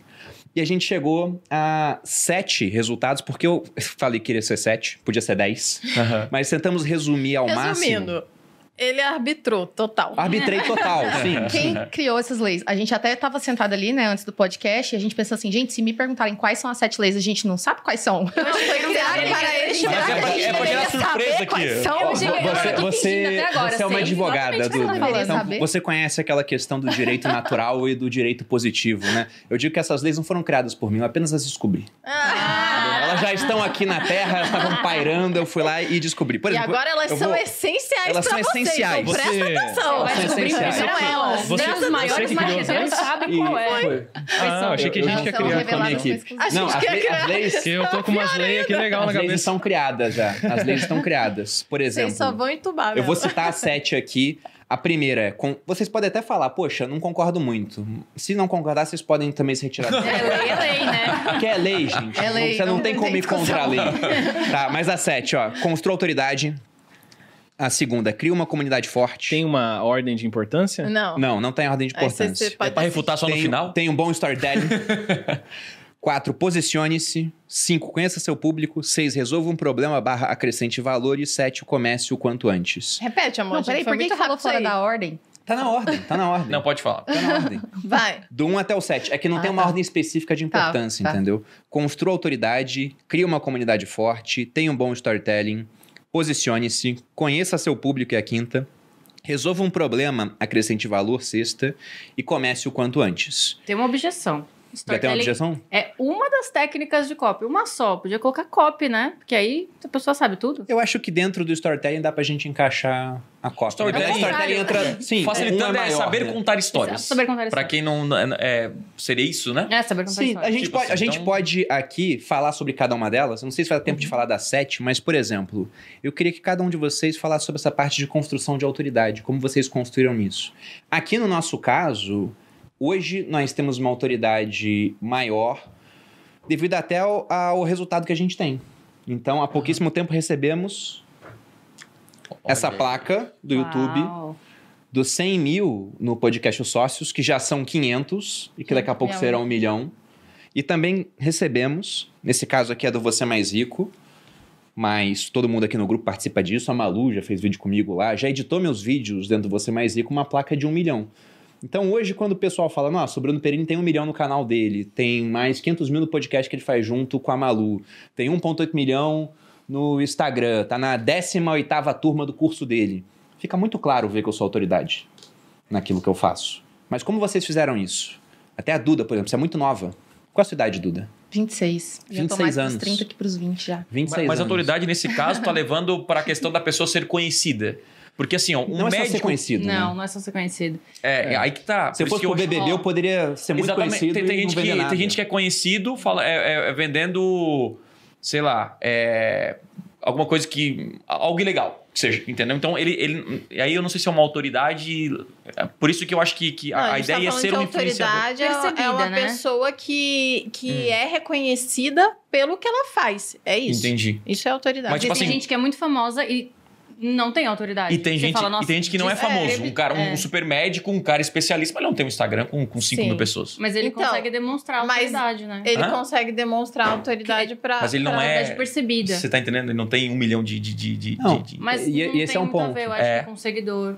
Também Não, tem não. a ver com o seguidor, dependendo do nicho que você tá. Exatamente, exatamente. Agora, por exemplo, como é que um, um médico demonstra autoridade quase que automaticamente, né? O Conhecendo a diploma. dor do outro. A, a faculdade O que ele fez, Harvard. jaleco. Fez Harvard já. já Doutor, né? É, doutor Primeiro já. se chama ele de doutor, mas o jaleco, tanto que o pessoal, por exemplo, que vende colchão, tem empresas que colocam, É, a Ortobon verdade. faz isso, né? Coloca o cara É. vestido de jaleco. Doutor do Uhum. sono. é. Pra tentar já passar algum tipo de, De autoridade. autoridade. Mas como que vocês fizeram isso nas suas respectivas áreas? Como é que viraram Eu- autoridade naquilo que fazem? Eu vejo a autoridade de forma bem relativa, assim, porque, por exemplo, é, eu atuo com um. Sou sócia de um Instituto de Psicologia e Logoterapia e tem um super especialista aqui, é, doutor PhD, formado em é, psicologia, logoterapia, é, conhece o dono. é, não, o neto do dono da teoria, Viktor Frankl. Então, tipo, ele tem uma super autoridade que não era nada na internet. Até que você traz todo esse diploma e para psicólogos, terapeutas e amantes dessa área, ser PhD, blá blá, blá é muito relevante, é questão de autoridade. Agora, se eu chegasse falando aqui, olha, sou copywriter, sou formado em comunicação, fiz é, tal pós-graduação, vocês vão ficar. Que resultados você gerou? Uhum. né? Então tem muito a ver com isso. É, todo mundo começa do zero e a pessoa acha que começando do zero ela começa sem autoridade. Mas não, você já começa com autoridade. Então, quando eu comecei, quando eu abri o Instagram de forma espontaneamente forçada pelo Luiz, eu não queria aparecer nem nada, mas eu já tinha uma autoridade que eu precisava é, fincar a bandeira ali e mostrar: olha. Eu já aprendi copywriting com a fonte, eu já gerei esses resultados, é, é isso aqui o nível de copy que existe, é isso aqui que tá o nível do Brasil, não sei o quê. Então, eu era absolutamente nada com ninguém. O E- Instagram veio quando? 2019. 2019? Você É. trabalhava com copy desde 2014 e 2019 É, começou eu no Instagram. nem sabia, na verdade, que eu tava trabalhando com copy em 2014. Eu queria vender minhas aulas de inglês online, tinha que escrever uns anúncios e Suas apertar aulas um botão. mesmo? É. A ideia genial do Luiz. Apertar um botão e pronto. Isso era o marketing, né? No Facebook ainda, nem Instagram tinha. E, e aí eu tive que construir do zero, mas como que eu construí? Com storytelling, com copywriting. Então você pode pegar uma pessoa aleatória, anônima, né? Como a Duda diz, anônima, e transformar ela em autoridade no digital. Então, o doutor, ele não era 100% anônimo, porque ele tinha feito, é, tipo, umas aulas, assim, pra galera da USP, que tinha, tipo, uma nota da... Uma, uma resposta da prova nessa aula que ele dava, então os alunos assistiam e ele foi construindo essa autoridade com os alunos assim. Mas ele tem todo esse background que, é, para as pessoas, é uma autoridade muito grande. Só que, no nosso caso, não seria. Então, é- eu acho que as pessoas é, subestimam muito esse negócio de autoridade. Acho que eu tenho que ter muitos seguidores. Não, eu vendo desde quando eu tenho um, dois, três seguidores. Porque eu consegui demonstrar, através de copy, a autoridade que, eu, que as pessoas não viam. Né? E eu construí. E super dá para você pegar uma pessoa do zero e construir essa autoridade quando ela tem resultados. Então, eu acho que é resultado que dita se você é ou não autoridade no negócio. Então, você tá me falando que eu vou emagrecer, pelo menos seja magro. Você tá me falando que eu vou dormir bem, que você Polêmica. tá com olheira. Eu não quero entrar nessa polêmica, né? eu sou polêmica assim. Tem muita gente que vai aceitar e tudo bem, mas você é igual Mas é uma real. pessoa que vende saúde, tá lá com o cabelo todo cagado, com olheira, com. né, é Exato. complicado. Você não. É, você vender uma coisa que, que, que você você não, tá não acredita, não, sei o que você não faz. Tô imaginando o cara vendendo saúde com olheiro e fumando. sei lá. É, então. Não, mas você vê endócrinos, é, né, com tamanhos não Sobrepeso. aceitáveis. É, o nível é baixo aqui, né? Pode falar. Cara, esses dias eu vi Cara, um... que autoridade você vai Esses dias, ter, eu, né? Esses dias eu vi um massagista que eu, que eu, assim, o cara tava fazendo massagem num lugar horrível, assim. Um velhão, bem, camisa de, de time de futebol. E ele estralava o cara inteiro, assim. Ele, tipo, a internet tava vendendo ele como um, tipo, um mago da massagem. assim, Osteopata, entendeu? um. Custava, tipo, 5 reais fazer uma massagem com ele pra curar hérnia de disco, assim, sabe? Jesus. Só que é muito louco. A galera, assim, tipo, muita gente. Ele fazendo live e estralando as pessoas. Não, tem, tem vários pontos interessantes nisso, porque, por exemplo, você estava falando, Roberta, né? Diplomas ajudam na autoridade. Sim. Só que eu conheço um monte de gente que tem um monte de diploma e certificação no mercado financeiro e não vende nada. A internet, é, acho que tirou um pouco a relevância do diploma, já notaram isso? Tirou, realmente. Número de seguidores ajuda, mas tem gente que tem muito seguidor, tem muita fama e, E não, não consegue gerar autoridade. Não Não, gera. não vende. Preço também passa um pouco de autoridade. Se eu vendo meu produto e falo, ó, isso aqui custa 100 reais, é diferente de eu falar que meu produto custa 3 mil. Uhum, Na hora o pessoal entende. Pô, já fica meio ancorado no valor, né? uhum. Se esse cara vende por 3 mil e tem gente comprando, é porque deve ser bom. Em É. comparação com o cara que vai vender por 100, será que realmente é, é bom? Eu acho incrível até como as pessoas são sensíveis a preço. É um eu já gatilho vi, até, né? É, eu- eu já vi um, um- O mais caro é melhor. uma pesquisa onde levavam corretores, especialistas imobiliários, em um apartamento. E para um grupo, eles ancoravam o valor. Falavam, olha, esse apartamento está avaliado em mais ou menos uns 2 milhões. E aí todos que tinham ouvido essa informação, quando ia avaliar o apartamento, avaliavam em torno de 2 milhões. Um pouquinho para cima, um pouquinho para baixo. O outro grupo foi sem ancoragem e avaliou muito mais baixo do que o primeiro. Porque não tinha essa informação na qual pegar. Sim, sim, sim. Então, Essa eu vejo... copy, né? Ancorar o preço antes de falar. Ó, Exatamente. Mostrar o valor real do produto. Eu né? faço muito isso com o Bruno. Sempre que eu quero que ele compre alguma coisa, daí eu levo ele no mais caro. Aí depois, o que eu quero, que é mais barato, aí eu falo: tá vendo ele? Tá ótimo esse preço. Mas, mas em, em- em número de Eu seguidores, sei que ela tá fazendo e funciona do mesmo Em jeito. número de seguidores, Instagram acho que tem uma coisa que todo mundo aqui faz, mas acho que poucas pessoas comentam. Que quando você tem muitos seguidores, mas tem pouco engajamento, isso até piora a sua imagem. Sim. Uhum. Quem aqui É nunca, verdade, quem é aqui verdade. nunca entrou num. Viu o Instagram primeiro, você viu, opa, esse cara tem 800 mil seguidores, o cara tem um milhão. Quem dois comentários. Aí você fala, né? nossa, meu Deus, o cara. Aí você vai. O que, que você faz? Vai no primeiro po- o post pra ver os comentários. Dois comentários. É. Aquilo. seguidor, você já É, acha, você faz um um. seguidor. Isso. Não, isso É, pra exato. quem sabe avaliar. E e se você aí nunca Sim. ouviu falar disso, é legal você ter esse Uhum. cuidado, né? Quando você entrar em algum lugar, infelizmente hoje tem muita gente que compra seguidor, compra engajamento, Sim. compra o- tudo, tá à venda, né? E o pessoal compra. Então, para você ter uma ideia de que se aquilo é real ou não, né? Se é fake, você vai lá, olha o número de seguidores e olha, né, a- a- o engajamento daquilo. Se as fotos têm, têm curtidas, se as É. pessoas estão comentando, se elas estão comentando coisas que de fato estão ali no texto ou na Exatamente, foto, exato. porque quando compra tá meio cagado, tem uma figurinha ou a pessoa tá falando uma coisa aleatória. Então isso é uma forma de você avaliar se aquilo é real ou não, se aquilo existe uma comunidade por trás ou não. Olha, até ah, dentro desse ponto da autoridade, por exemplo, a hora que você me fala que está no mercado, Thiago, há 10 anos, eu penso, caralho. É, Vamos ver o que ele tem pra falar. Cara, era outro mercado naquela época. Exatamente, né? Não- não- né? Eu acho você que- viu toda a transformação no mercado, eu penso, poxa, esse cara. Cara, eu vim antes do. Érico, quando o Érico veio no mercado, né? Acho que todo mundo tinha falar do Érico Rocha. Quando ele veio no mercado, ele ligou pro meu irmão, porque a gente é de agência, né? Então, antes de eu. Eu saquei isso em 2015 com a chegada do Érico. Porque eu tinha uma agência e o Érico já veio lá do Jeff Walker, né? Que vem. Jeff Walker que vem em 98, que criou a fórmula de lançamento. O cara que eu falo lançamento em 98. Nove- Ele faz, o Jeff começou em 98, primeiro lançamento dele. Eu tinha Caramba. quatro anos. eu não vou nem falar. a minha- Não, mas eu, eu tenho uns 30, eu não sou. Só que eu comecei com. com 13. 20 não, não, com 20, com, com 22 anos, é, eu tenho 33. E aí, o, o que acontece? É, quando o Érico veio, ele ligou pro, pro, pro meu irmão e falou: Cara, eu tô trazendo negócio pro mercado, produto digital, e vou vender um curso por 4 mil reais. Naquela época, né? Então, imagina a inflação de hoje. Meu. Calculei quanto que é a inflação. A gente comprou No forma de lançamento em cinco- 2014. Era 5 mil na época, né? Era 4 mil reais. 4 mil. Isso. Então, assim, 4 mil reais, gente, naquela época, 4 Era mil. Não, tô Era falando de muito. 4 Era mil naquela. Tipo assim, o 20, curso 30 mais caro que tinha naquela época era 500 reais e o cara levava o notebook e tinha tomada na frente, você ficava com aquele slide, sabe? No professor. Quatro. O cara tá louco, mano. O cara não bate. E aí ele fez o pitch, né? Porque não tinha autoridade. Isso é interessante. O que fazer quando tem autoridade? Né? E a sacada da, da copy é colocar uma garantia acima da média.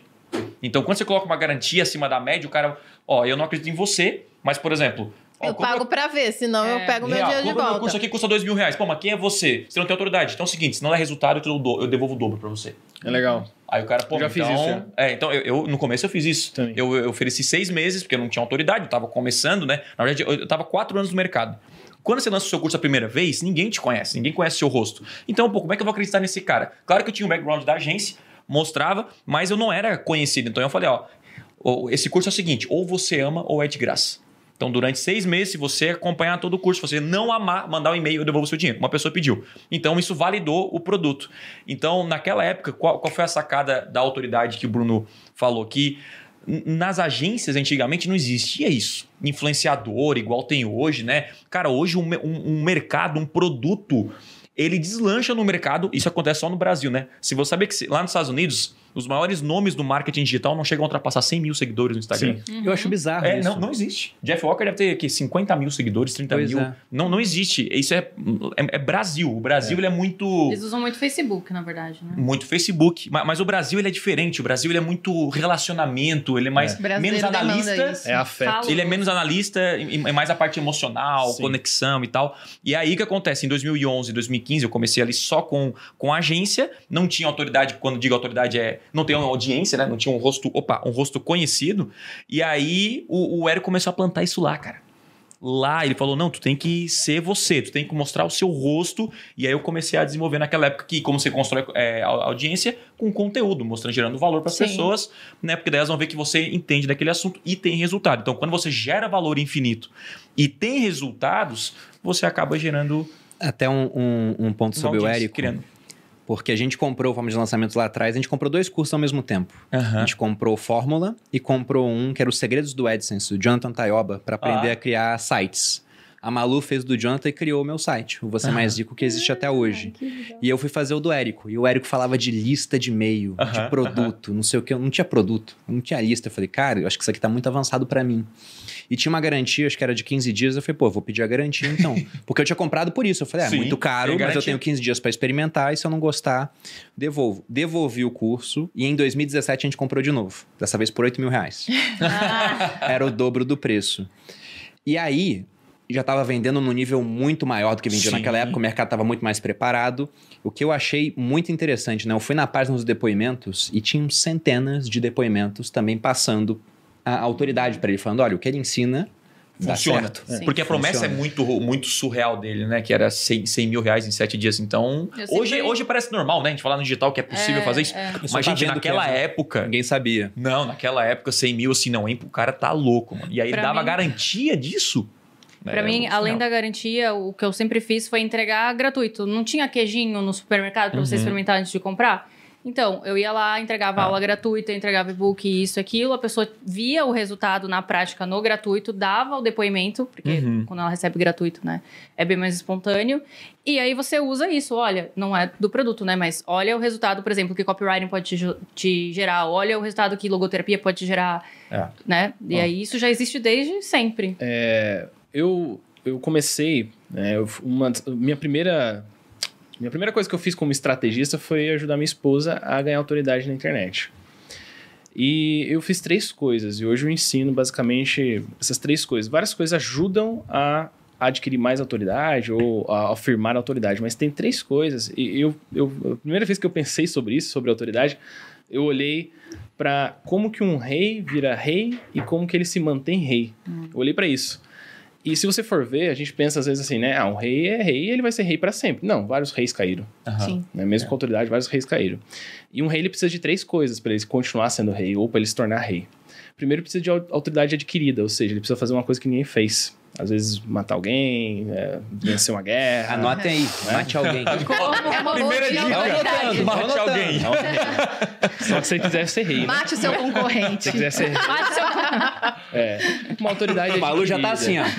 Concordando. Basicamente, você, nada, você adquirir um resultado, né? Um resultado que foi esforço 100% seu ali. Né? A segunda coisa seria uma autoridade é, composta, vamos dizer assim, quando alguém com autoridade dá autoridade para você. emprestada, né? É emprestada. Exato. Então, por exemplo, eu, eu tenho hoje 150 mil seguidores, mais ou menos ali, né? Mas eu posso adquirir o dobro disso se o Thiago Negro chegar e falar assim: esse aqui é o cara, eu tô passando a. autor- Gente, vocês confiam em mim? Confio. Uhum. Então, agora confie nesse cara sobre esse assunto. Então, ele compartilhou a autoridade dele para mim. E a terceira seria a autoridade exponencial, vamos dizer assim, que é quando a sociedade dá autoridade para você. Porque eles olham para você, já adquiriram o resultado com você, e eles falam, não, realmente, eu assino embaixo. Né? Então, quando você tem uma live bombada, quando você tem um, é, depoimentos positivos, quando você tem um NPS, quando você tem várias coisas. Então, foi exatamente isso que eu fiz com a Keila. Ela tinha 1.300 seguidores quando a gente começou. Né? Com 1.600 seguidores, a gente fez nosso primeiro lançamento e faturou 60 mil reais. Depois disso, o segundo lançamento foi 650, depois 1.6 e só foi aumentando. E o que, que a gente fez foi basicamente isso. Primeiro, adquirir autoridade própria, ou seja, a gente abriu uma agência e começou a dar resultado. Né? O resultado naquilo que ela queria ensinar. Então a gente falou: olha, não vamos ensinar social media, não vamos ensinar a pessoa a ser um gestor de redes sociais, um social, um social media, se a gente não faz isso. Uhum. Então a gente foi lá, adquiriu autoridade, começou a dar grandes resultados e atender as maiores pessoas do mercado. Grandes, não os maiores, mas tipo, pessoas grandes do mercado. Depois, essas pessoas, até que a gente atendia, começavam a falar: realmente ela é muito boa. A gente começou a ganhar autoridade de quem já tinha autoridade. E por último, a gente começou a ganhar autoridade dos nossos alunos, que em sete dias estava faturando, em 30 dias tava, tinha 10 clientes, em três meses estava ganhando 20 mil por mês. A gente vai ter um evento agora, final de semana, é, onde eu vou entregar placas de reconhecimento para os nossos alunos. A gente vai ter 100 alunos que vão ser reconhecidos. 100 alunos que vão ser reconhecidos. Dos 100, tem 10 que está faturando 50 mil reais por mês como social media. Então, não tem como. Aquilo ali é autoridade social. Não tem como dizer Vira que essa- não funciona. Essa né? exponencial que você é, disse. exponencial, exatamente. Aí É. não, é aquele negócio assim, ó. A partir É do o momento que você- povo falando do é, reino. a partir São do momento. E acontece a o mesma né? coisa. Não Se o acontece- povo parar de falar, É. eu vou per- Da mesma forma que você ganha autoridade, você perde. Se o povo parar de falar, se o, a- os grandes parar de falar, seria o quê? O que, que mantém um rei, né? É aqueles conselheiros dele. né? Seria a alta sociedade ali. Você que deve saber mais as nomenclaturas aí, Bruno. é, é o que mantém. O povo pode querer, mas se aqueles caras não quiserem, também a pessoa não vai, não vai, não vai continuar como rei, né? E ele parar de dar resultado. Tem uma, uma frase que você me lembrou, sei que a Duda quer falar, né? Pode. Mas tem uma frase que você me lembrou que o Catão Velho falava em Roma, né? Ele dizia que preferiam que perguntasse a ele o porquê de não haver uma estátua dele do que o porquê de haver. Alguém bateu o olho e falou, ah, por que, que esse cara é uma estátua? Mas ele queria, ó, que as pessoas perguntassem, por que, que não tem uma estátua sua? De tanto que as pessoas viam aquele cara como autoridade. E você tava falando sobre, né, aqui de maneira... A gente até brincou com isso de matar alguém, mas na mitologia você tem vários heróis que atingiram o status de heróis e alguns viraram reis assim. Uhum. Você tem o Teseu, por exemplo, que é o herói que matou o Minotauro. Ele foi lá e matou o bicho, que era um, um terror A na autoridade época, né? adquirida. Então ele adquiriu Davi, autoridade. Davi matou Golias. Quem Só é que vai que- enfrentar esse cara que matou? Exatamente. É. Aí ele voltou pra Atenas, ele virou o rei. Ele era filho do rei também. Ele era protegido dos deuses, Sim. dos gregos, né? Então ele tinha autoridade também, essa dada, né? Se Atena fala, esse cara é um herói, então ele é um herói. Exatamente. E o povo depois via ele como autoridade. E quando que ele deixou de ser autoridade? No final da vida, começou a fazer um monte de besteira. E aí acabou morrendo até. Não foi esquecido, mas meio É. Sim. que no ostracismo, porque ele fez muita besteira. Ele perdeu a autoridade no final das Um contas. dos maiores reis é, do povo do, da, da Bíblia, né? Davi, um dos maiores reis da Bíblia. Ele era entregador do iFood. Ele era entregador do iFood. Ele foi lá entregar marmita pros irmãos dele na guerra. É. Aí ele viu assim: o que, que esse cara tá falando aqui? Tem um cara que afrontando o povo de Deus. O que, que esse cara tá falando? Ele foi lá entregar a marmitinha na mão assim, é, o que, que esse cara tá falando? É verdade que esse cara tá falando? Vocês estão ficando quietos aí? O povo tudo amedrontado, né? Daí o irmão dele falou assim, vai pra, vai pra casa, Davi, o que, que você tá fazendo aqui? Ele era baixinho, não servia pra guerra. Vai pra casa cuidar daquelas ovelhinhas lá que você cuida. Ele falou, não, amigo, eu vou arregaçar esse cara. Então ele foi lá, matou o, o, da- é, Golias, adquiriu a autoridade, depois as pessoas começaram a dar autoridade pra ele, depois o povo deu autoridade pra ele. Aí virou rei. Aí virou rei. Como é que você virou rainha, Duda? Foi através do medo. Você matou quem? Quem você matou? É, não, na verdade eu queria fazer uma. é, tudo que vocês falaram aqui, né? Todos os pontos sobre autoridade são muito importantes, mas eu imagino que algumas pessoas, não estou acompanhando o chat aqui, mas algumas pessoas estão se perguntando o seguinte: eu não tenho resultados ainda. Como eu passo a ser uma autoridade se eu não tenho resultado? Eu realmente estou começando, eu não tenho nenhum cliente ainda, por exemplo, sei lá, eu estou começando de fato do zero. O que, que eu faço? E para mim, qual que é o grande ponto da autoridade? Você até comentou, né? Tem pessoas que são autoridades no offline, elas têm muita bagagem, mas elas não conseguem transmitir isso para online. E, e a gente começa a observar isso, né? E o que, que é você ser autoridade, no final das contas? Para mim, ser autoridade é sinônimo de ser referência. É basicamente uma palavra surgir numa mesa de conversa e o seu nome ser o primeiro a aparecer. Então, por exemplo, quando eu penso em marketing, eu penso na Duda. Quando eu penso em finanças, eu penso Uhum. no Bruno. É, é- tem que ser uma coisa meio que automática. Então, você de fato ser autoridade para uma pessoa é o seu nome ser sinônimo de um tema, ser sinônimo de um assunto, né? E quando a gente fala sobre isso, a gente fala sobre posicionamento. Então, você ter posicionamento, além de você ser, você parecer ser, é muito importante dentro do Instagram, dentro do digital, né, num, num todo. E você se posicionar enquanto autoridade é muito importante. Então, isso foi uma coisa que eu senti na pele. Porque quando eu comecei dentro do Instagram, eu era estagiária, eu estava me formando em direito. E eu era estagiária. Então, eu mesma, no início, quando eu comecei a mostrar um pouco da minha rotina, eu, eu não me via como autoridade, porque eu me colocava naquele posição, naquela posição de aprendiz, de coitada, ganhava 800 reais por mês e tal, me colocava nessa posição. Então, se eu não me via como autoridade, como eu iria me posicionar como autoridade? Eu não fazia isso.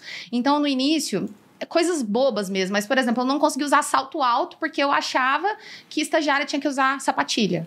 É, eu, tu- tudo que eu ia falar, todas as vezes que eu ia dar minha opinião sobre algum tema, na época sobre direito, eu falava assim: ó, desculpa se eu estiver falando alguma coisa de errado, desculpa se alguém pensar diferente de mim, mas eu penso isso. Era quase um desculpa, Desculpa qualquer qualquer- coisa. É, desculpa É. qualquer coisa, mas. Na- no fundo, no fundo, você não tinha ativado a Ariana ainda. É, ainda tava um pouco. Aí você ativou a. Ariana e bateu na mesa. Então, e... e aí, o que que acontece? Nessa época, eu usava até as cores que eu usava na minha marca eram cores rosinha bebê, aquelas cores muito clarinhas. A minha, mi- a minha imagem era uma imagem de menina frágil. Digamos assim. E daí eu lembro que nessa época eu abri uma caixinha de perguntas no meu Instagram que mudou, mudou meu jogo. Eu indico que todo mundo faça isso. Que foi, eu coloquei uma pergunta de caixinha, na caixinha e coloquei assim: quais são as três palavras que vêm na sua cabeça quando você pensa na Duda? E aí eu lembro que na época muita gente respondeu assim: Ah, Duda, você é muito esforçada, você é muito fofa, você é muito meiga, você é querida, você é, né, muito. Você tem um ótimo potencial.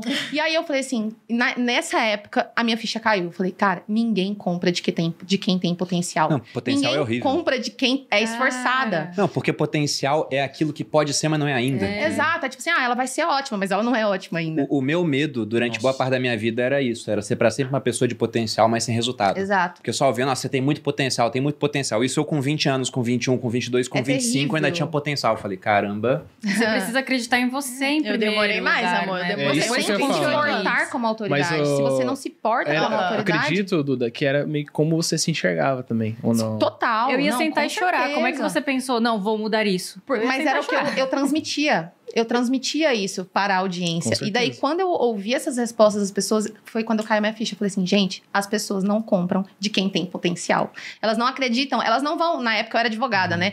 Elas não vão contratar uma advogada que tem potencial.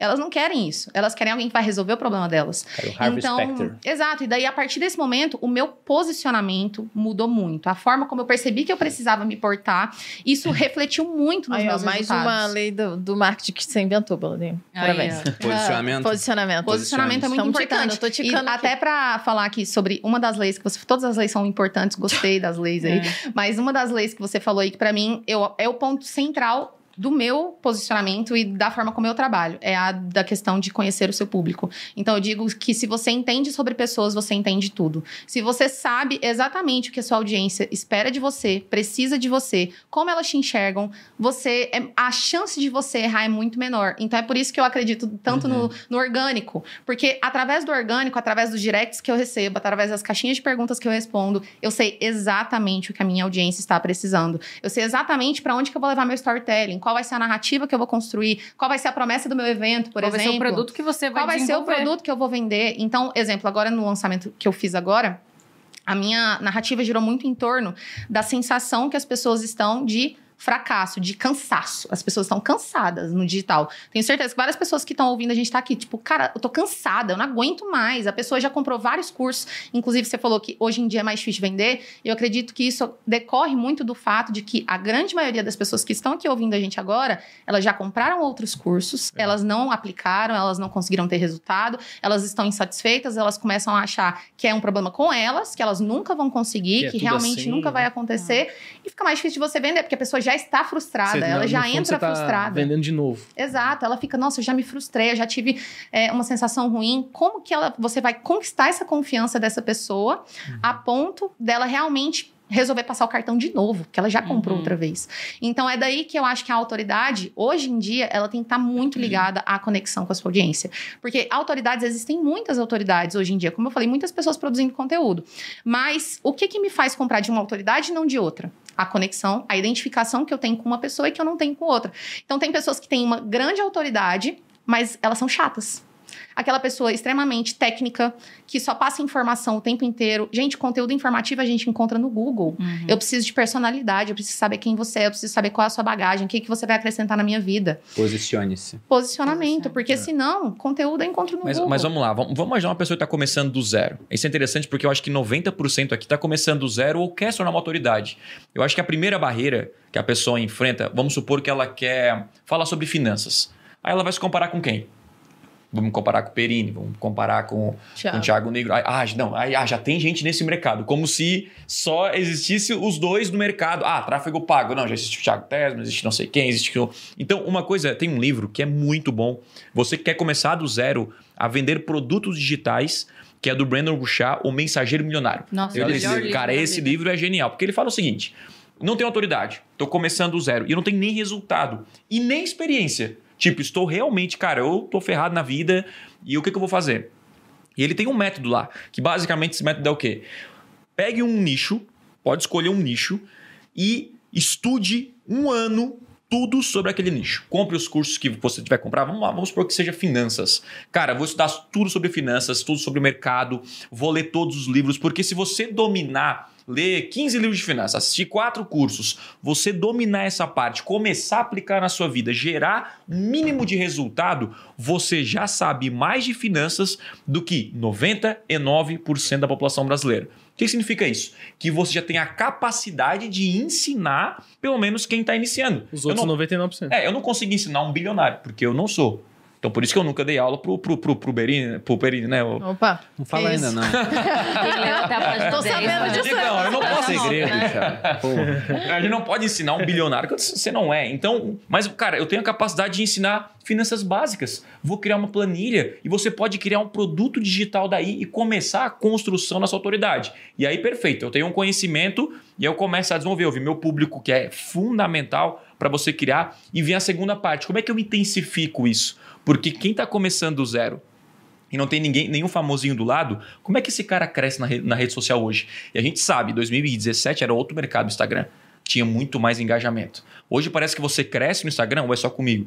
E o número de, de stories ali, o views, ele não segue na mesma proporção. Não, seu copo tá ruim. isso- Não, isso Brincadeira, é- brincadeira. E, e até a interação em posts também tem É. caído. Real, não, real. Cara, A eu vi é um, diferente. um- uma do Whindersson Nunes falando sobre os views dos stories dele. Não sei se alguém viu esse post. Ah, eu vi. Caraca, Quando você ele viu? faz publi... É, quando você faz publi, meu, você, Despenca. cai, você despenca. Não importa. Você fez. Acho que até o, é, é proposital, né? Mas, cara, porque faz aqui anúncio, né? Mas, cara, você fez publi, se eu não me engano, é menos de 1% do total de seguidores tem a quantidade de views. Então, se o cara tem 1 milhão, o publi chega a 10 a, 10, é, 10 a 20 mil. Então, assim, e o, e, e o Whindersson, que é o Whindersson, que é um cara carismático, pegava em torno de 8%, 7% da quantidade. Então, assim, o que acontece? Tô começando do zero. Eu preciso fazer o que agora? Eu preciso fazer com que a minha mensagem chegue a mais pessoas. E aí é onde vem os anúncios. Porque o que acontece? O que a gente fala? Ó, tem um produto, você criou o produto com o seu conhecimento. Segundo, agora eu tenho que criar uma máquina de vendas, que é o quê? Eu tenho que criar uma oferta para vender este produto. Quando você tem um lucro, parte desse lucro você começa a divulgar na sua marca. E aí o que é divulgar marca? É você impulsionar conteúdo.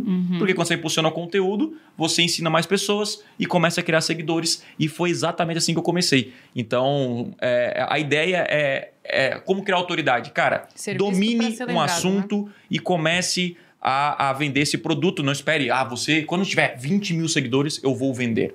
Comece agora a vender. gere Uma questão que eu oferta acho boa. interessante com relação a isso é sempre que você. Ah, quero construir autoridade. Uhum. Ao invés de você pensar em atingir cada vez mais pessoas, quero ter 10, 20 mil seguidores, se preocupe primeiro em fazer as pessoas que já te seguem Uhum. te enxergarem como autoridade. Sim. Sim. Então, é, exemplo, no início, lá quando eu comecei, né? Era estagiária. O que, qual era o meu objetivo naquele momento? Meu objetivo era: vou formar, preciso de clientes, e eu preciso que as pessoas que já me conhecem, mil seguidores que eu tenho aqui no meu Instagram, eu preciso que essas pessoas saibam que elas podem me contratar.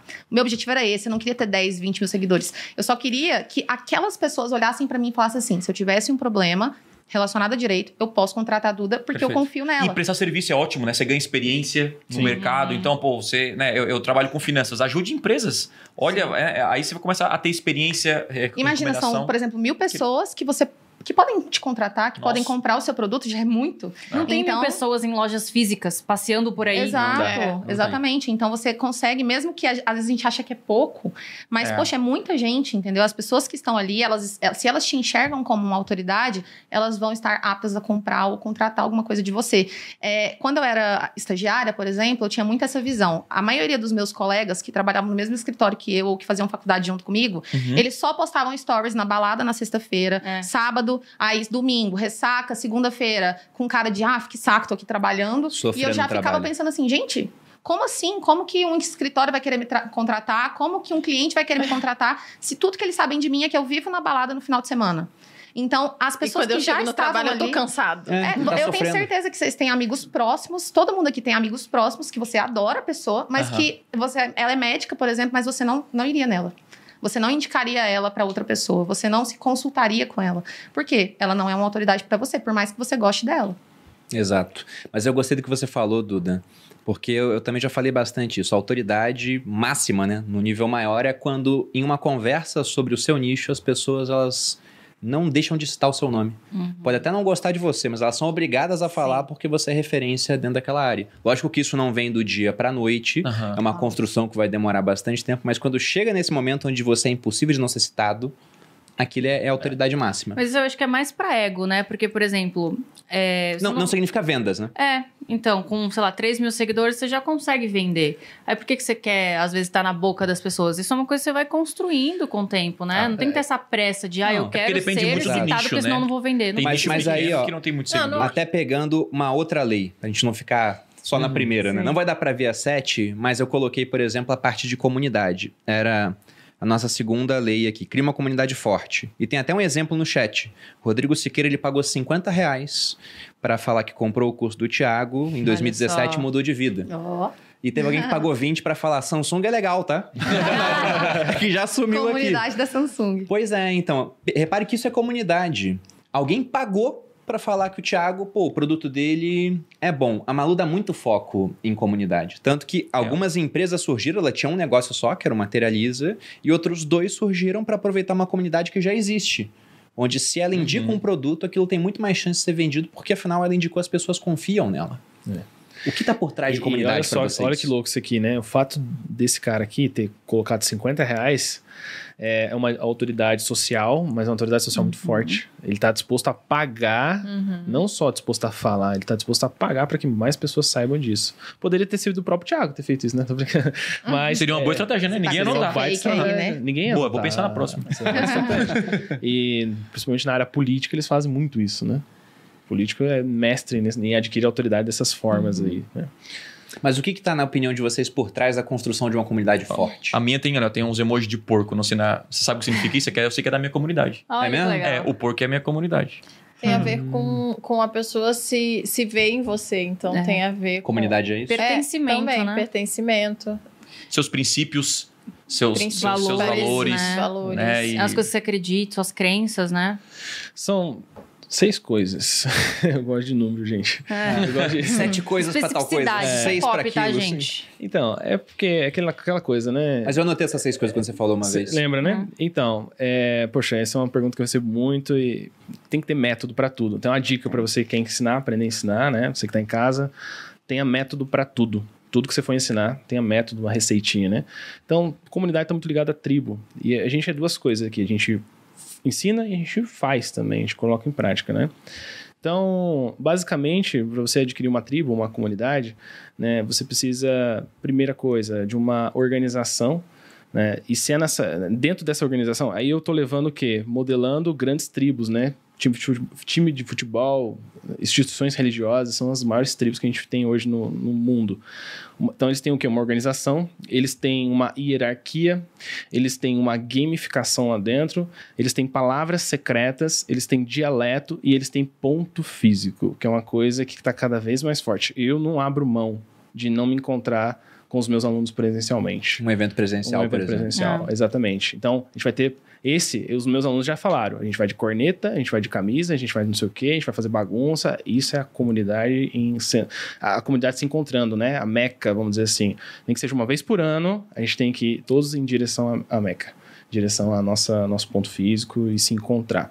Então, essas seis coisas é o que eu, que eu acredito e o que eu ensino e o que eu faço. Repete as seis. É, primeiro, organização. O que que é organização? Seria um nome ali, alguma coisa que é acima do líder, né? Tá acima de mim a organização, né? É, primeiro organização, depois hierarquia. Então, dentro dessa organização tem quem é maior, quem é menor e tem o como. Através da gamificação, principalmente, tem como você crescer nessa hierarquia. Então, os meus alunos, eles são desde o gratuito, depois eles viram aluno, depois eles viram monitores, depois eles viram supervisores, depois eles podem até dar aula, talvez, junto comigo.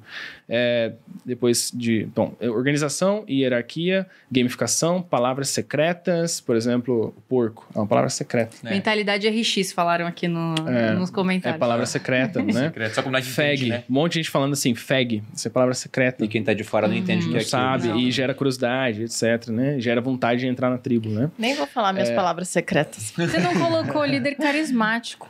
Não, então, é... Não, você não acha que precisa? Tá dentro da hierarquia. Na verdade, tá dentro da hierarquia, que, eu que é a questão do líder ali, Eu né? ia falar. Vai, termina. E hierarquia, é, claro que sim, a gente pode falar um milhão de coisas, mas sempre tá um pouco atrelado ali. Hierarquia, é, dialeto, então um jeito de falar. Quando você vê uma tribo, por exemplo, de skatista, uma tribo de roqueiro, uma tribo de pagodeiro, eles têm um jeito de falar deles, né? E por último, ponto físico, que é o- Esse encontro. esse encontro presencial. Presencial, acho importante para uma tribo. Então, se você foi- vê uma igreja, a igreja tinha tecnologia para fazer culto online, mas a igreja brigou até o fim para que na pandemia eles pudessem abrir as portas, porque eles sabem da importância de estar presencial, né? O time de futebol também poderia fazer as pessoas assistir em casa, mas tem uma importância de estar lá no estádio de futebol. Então, esse pessoal entende de tribo, de verdade. Eu acho que tem. Não sei, posso, né? Eu tô aqui falando, não discordo, mas eu acho que tem mais coisas envolvidas. E entre elas, eu acho que uma coisa muito importante é uma dor em comum. Por mais que pareça que não seja uma dor, por exemplo, um time. A dor em comum seria é, eles terem que, que alcançar um título. E não alcançar é uma dor, né?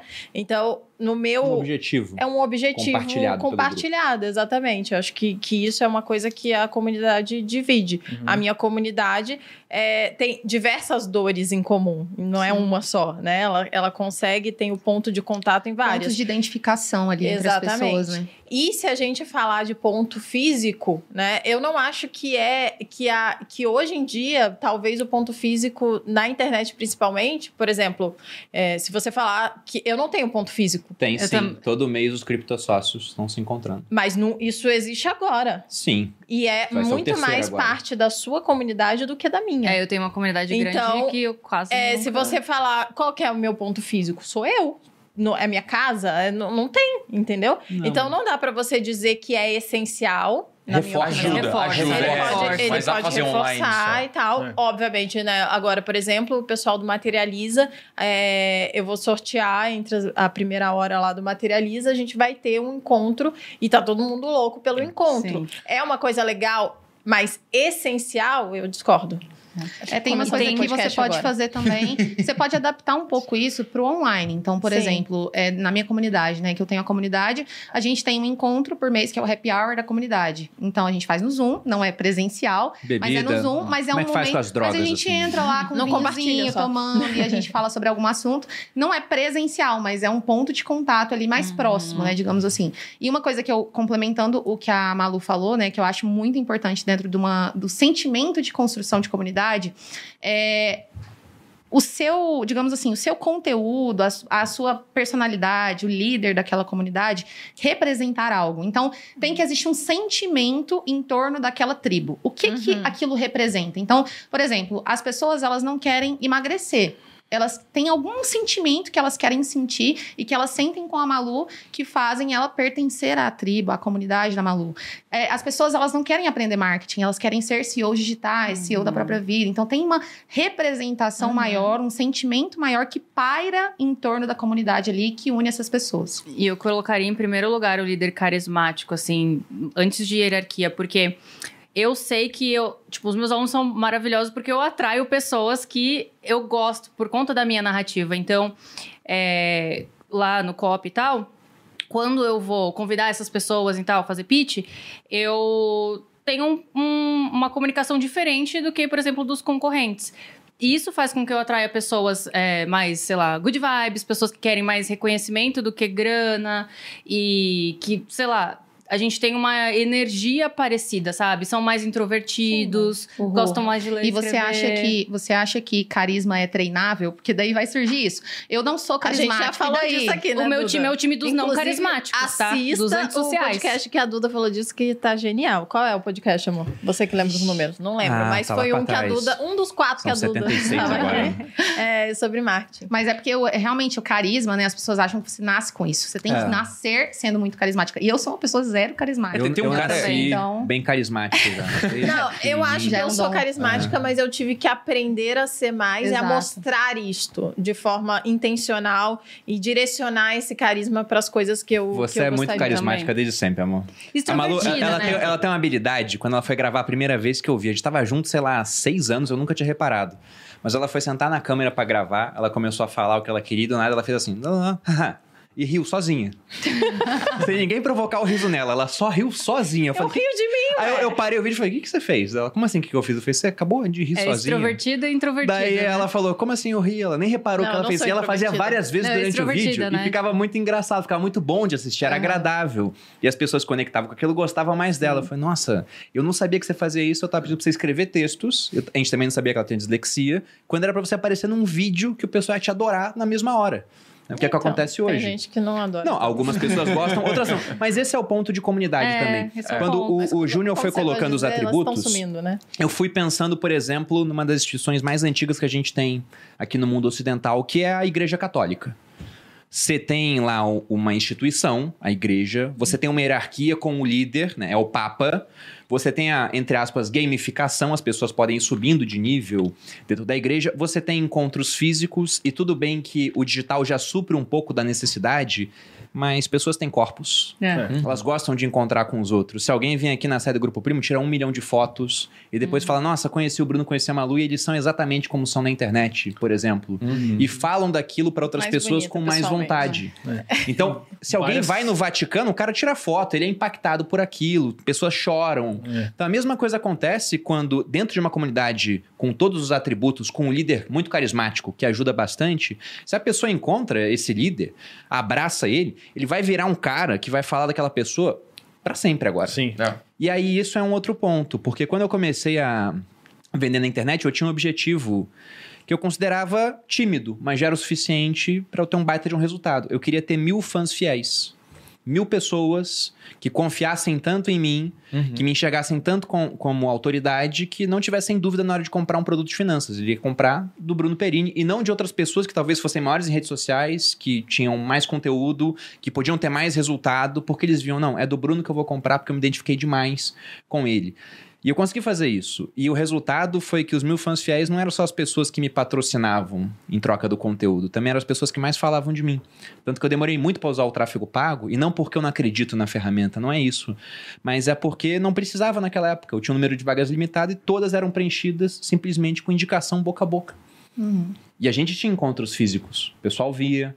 Até hoje, quando as pessoas vêm aqui, muita gente que veio lá atrás continua vindo para encontrar. Uhum. E mostra as fotos. Só tira as fotos contigo em 2017, por exemplo. É verdade. E eu lembro de boa parte das pessoas que tiraram foto comigo. É, mas essa parte Porque- não precisa, tá, gente? Porque eu encontrei com lembrar. elas fisicamente. né? E tem um cara de finanças, não sei se pode falar, mas pode falar, acho que é o Buster, tu conhece. Ele não é Sim. muito carismático assim, não, mas a comunidade é muito forte. Ele é das ele, antigas. ele xinga, né? Ele é das Ele antigas. xinga o pessoal que tá lá. Mas às Ele vezes isso é carisma É isso, é um também. carisma. É, um É, carisma é. pra comunidade dele. É, Existem dois tipos de audiência, assim, pra mim. A audiência que gosta de Uhum. apanhar e a audiência que gosta de carinho. A sadomasoquista. Então, é, então existe aquela assim. audiência, realmente existem os líderes de comunidades, que são aqueles Uhum. líderes que, ó, é tipo assim, fica, é igual o, o Joel fala, né, da chinelada. Então, existem os líderes que são mais assim e os líderes que estão ali pra meio que afagar as pessoas. Uhum. Então, então, eu acho que são dois tipos de, de direcionamento de comunicação que podem funcionar. E o segredo da comunidade é isso, né? Tipo, eu acho que nunca vai existir é, uma. Como é que fala? Uma saturação nisso, porque. Um é mais introvertido, vai gostar mais do introvertido, um é mais mal-humorado, vai gostar do mal-humorado, um é mais social, vai ficar gostar mais social. Eu Acho que sempre vai ter esse tipo de grupinho, porque sempre existiu, né? Sim. E, e engraçado que a Duda falou, eu na hora eu pensei, o líder, cari- o, ri- o líder que dá carinho, ele ele corre, ele se acontecer alguma coisa, ele corre um grande risco de apanhar e feio. Sim. Né, que é os cancelamentos que a gente vê por aí. Agora, o líder que é o mais chinelada, esse cara dificilmente Tá ele vai né? apanhar da É, audiência. Não tem medo, né? Não tem medo, dificilmente, pode ter cancelamento e Mas às vezes não vai acontecer. atacado, né? É, Mas não, não é prejudicado, sabe? Então eu já, é tive, já ame tive dos dois. né? Ame ou É. odeie. É, Eu Eu, eu já, tive, já tive dos dois. Eu já vi gente apanhando e aquele cara que dava chinelada apanhando e tipo, não acontecendo nada com esse cara. Apanhando no nível Vendendo mais, nacional porque- e vendendo mais Aham. ainda. Né? Porque o E ódio já vende vi- também. Já vi daquele que é o cuidadoso, o carinhoso, apanhando e, se Ele ferrando. sente, né? Ele não tá acostumado a receber. É, É, por isso que eu Ó. acho que, na verdade, toda audiência gosta de apanhar. Mas tem que, mas tem que saber temperar isso daí. Anote aí, Mate alguém, bata na audiência. É o segredo da Malu esse, né?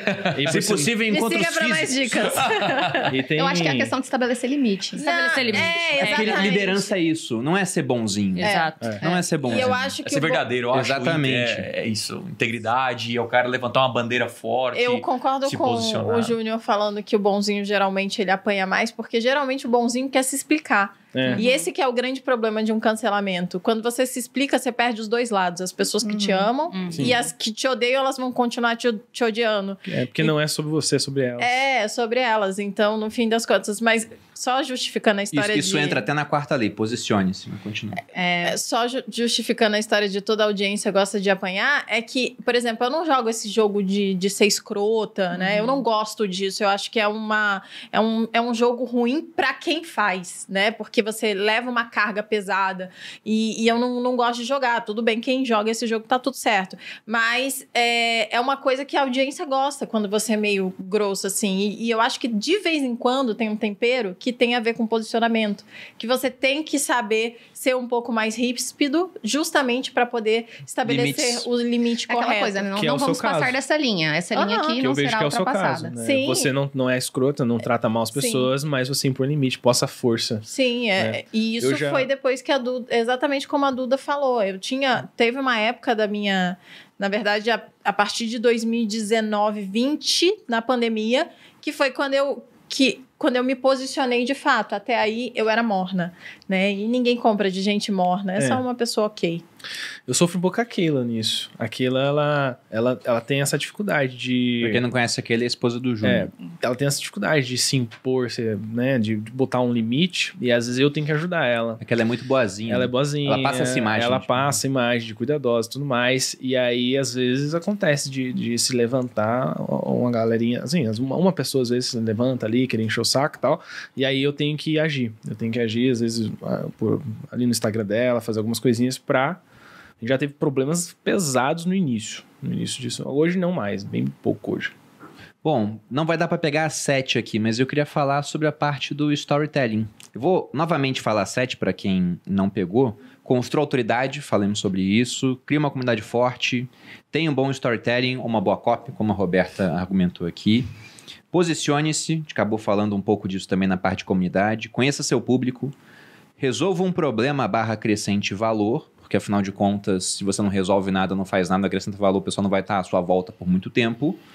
E o 7 é comece o quanto antes. Deixa eu só falar sobre o Posicione-se rapidinho, que também a gente estava conversando com a Bia, né, no, no Stage Day, e a Bia falou uma coisa, Boca, Bianca Rosa, a Bia falou uma coisa que, que eu concordo plenamente e que fez muita diferença na minha história como influenciadora e nessa virada de chave de pessoa que de fato converte e faz e tem uma comunidade, é que autenticidade. Então, acho que tem muito a ver com posicionamento, né? Posicione-se, porque o Bruno sempre fala isso e é muito real. Não importa do que você fala, você sempre vai achar uma comunidade de pessoas que gostam das mesmas coisas que você. E você fingir que gosta de alguma coisa que você não gosta é muito fácil de, de falhar no final das contas. É. Então, você, você assumir a sua própria personalidade, com certeza vai ter um grupo de pessoas que é como você e que vai se identificar. E Essência. que a longo prazo isso funciona muito melhor, porque é muito difícil fingir a longo prazo. Então, é muito melhor você bancar a sua personalidade, bancar o que você gosta,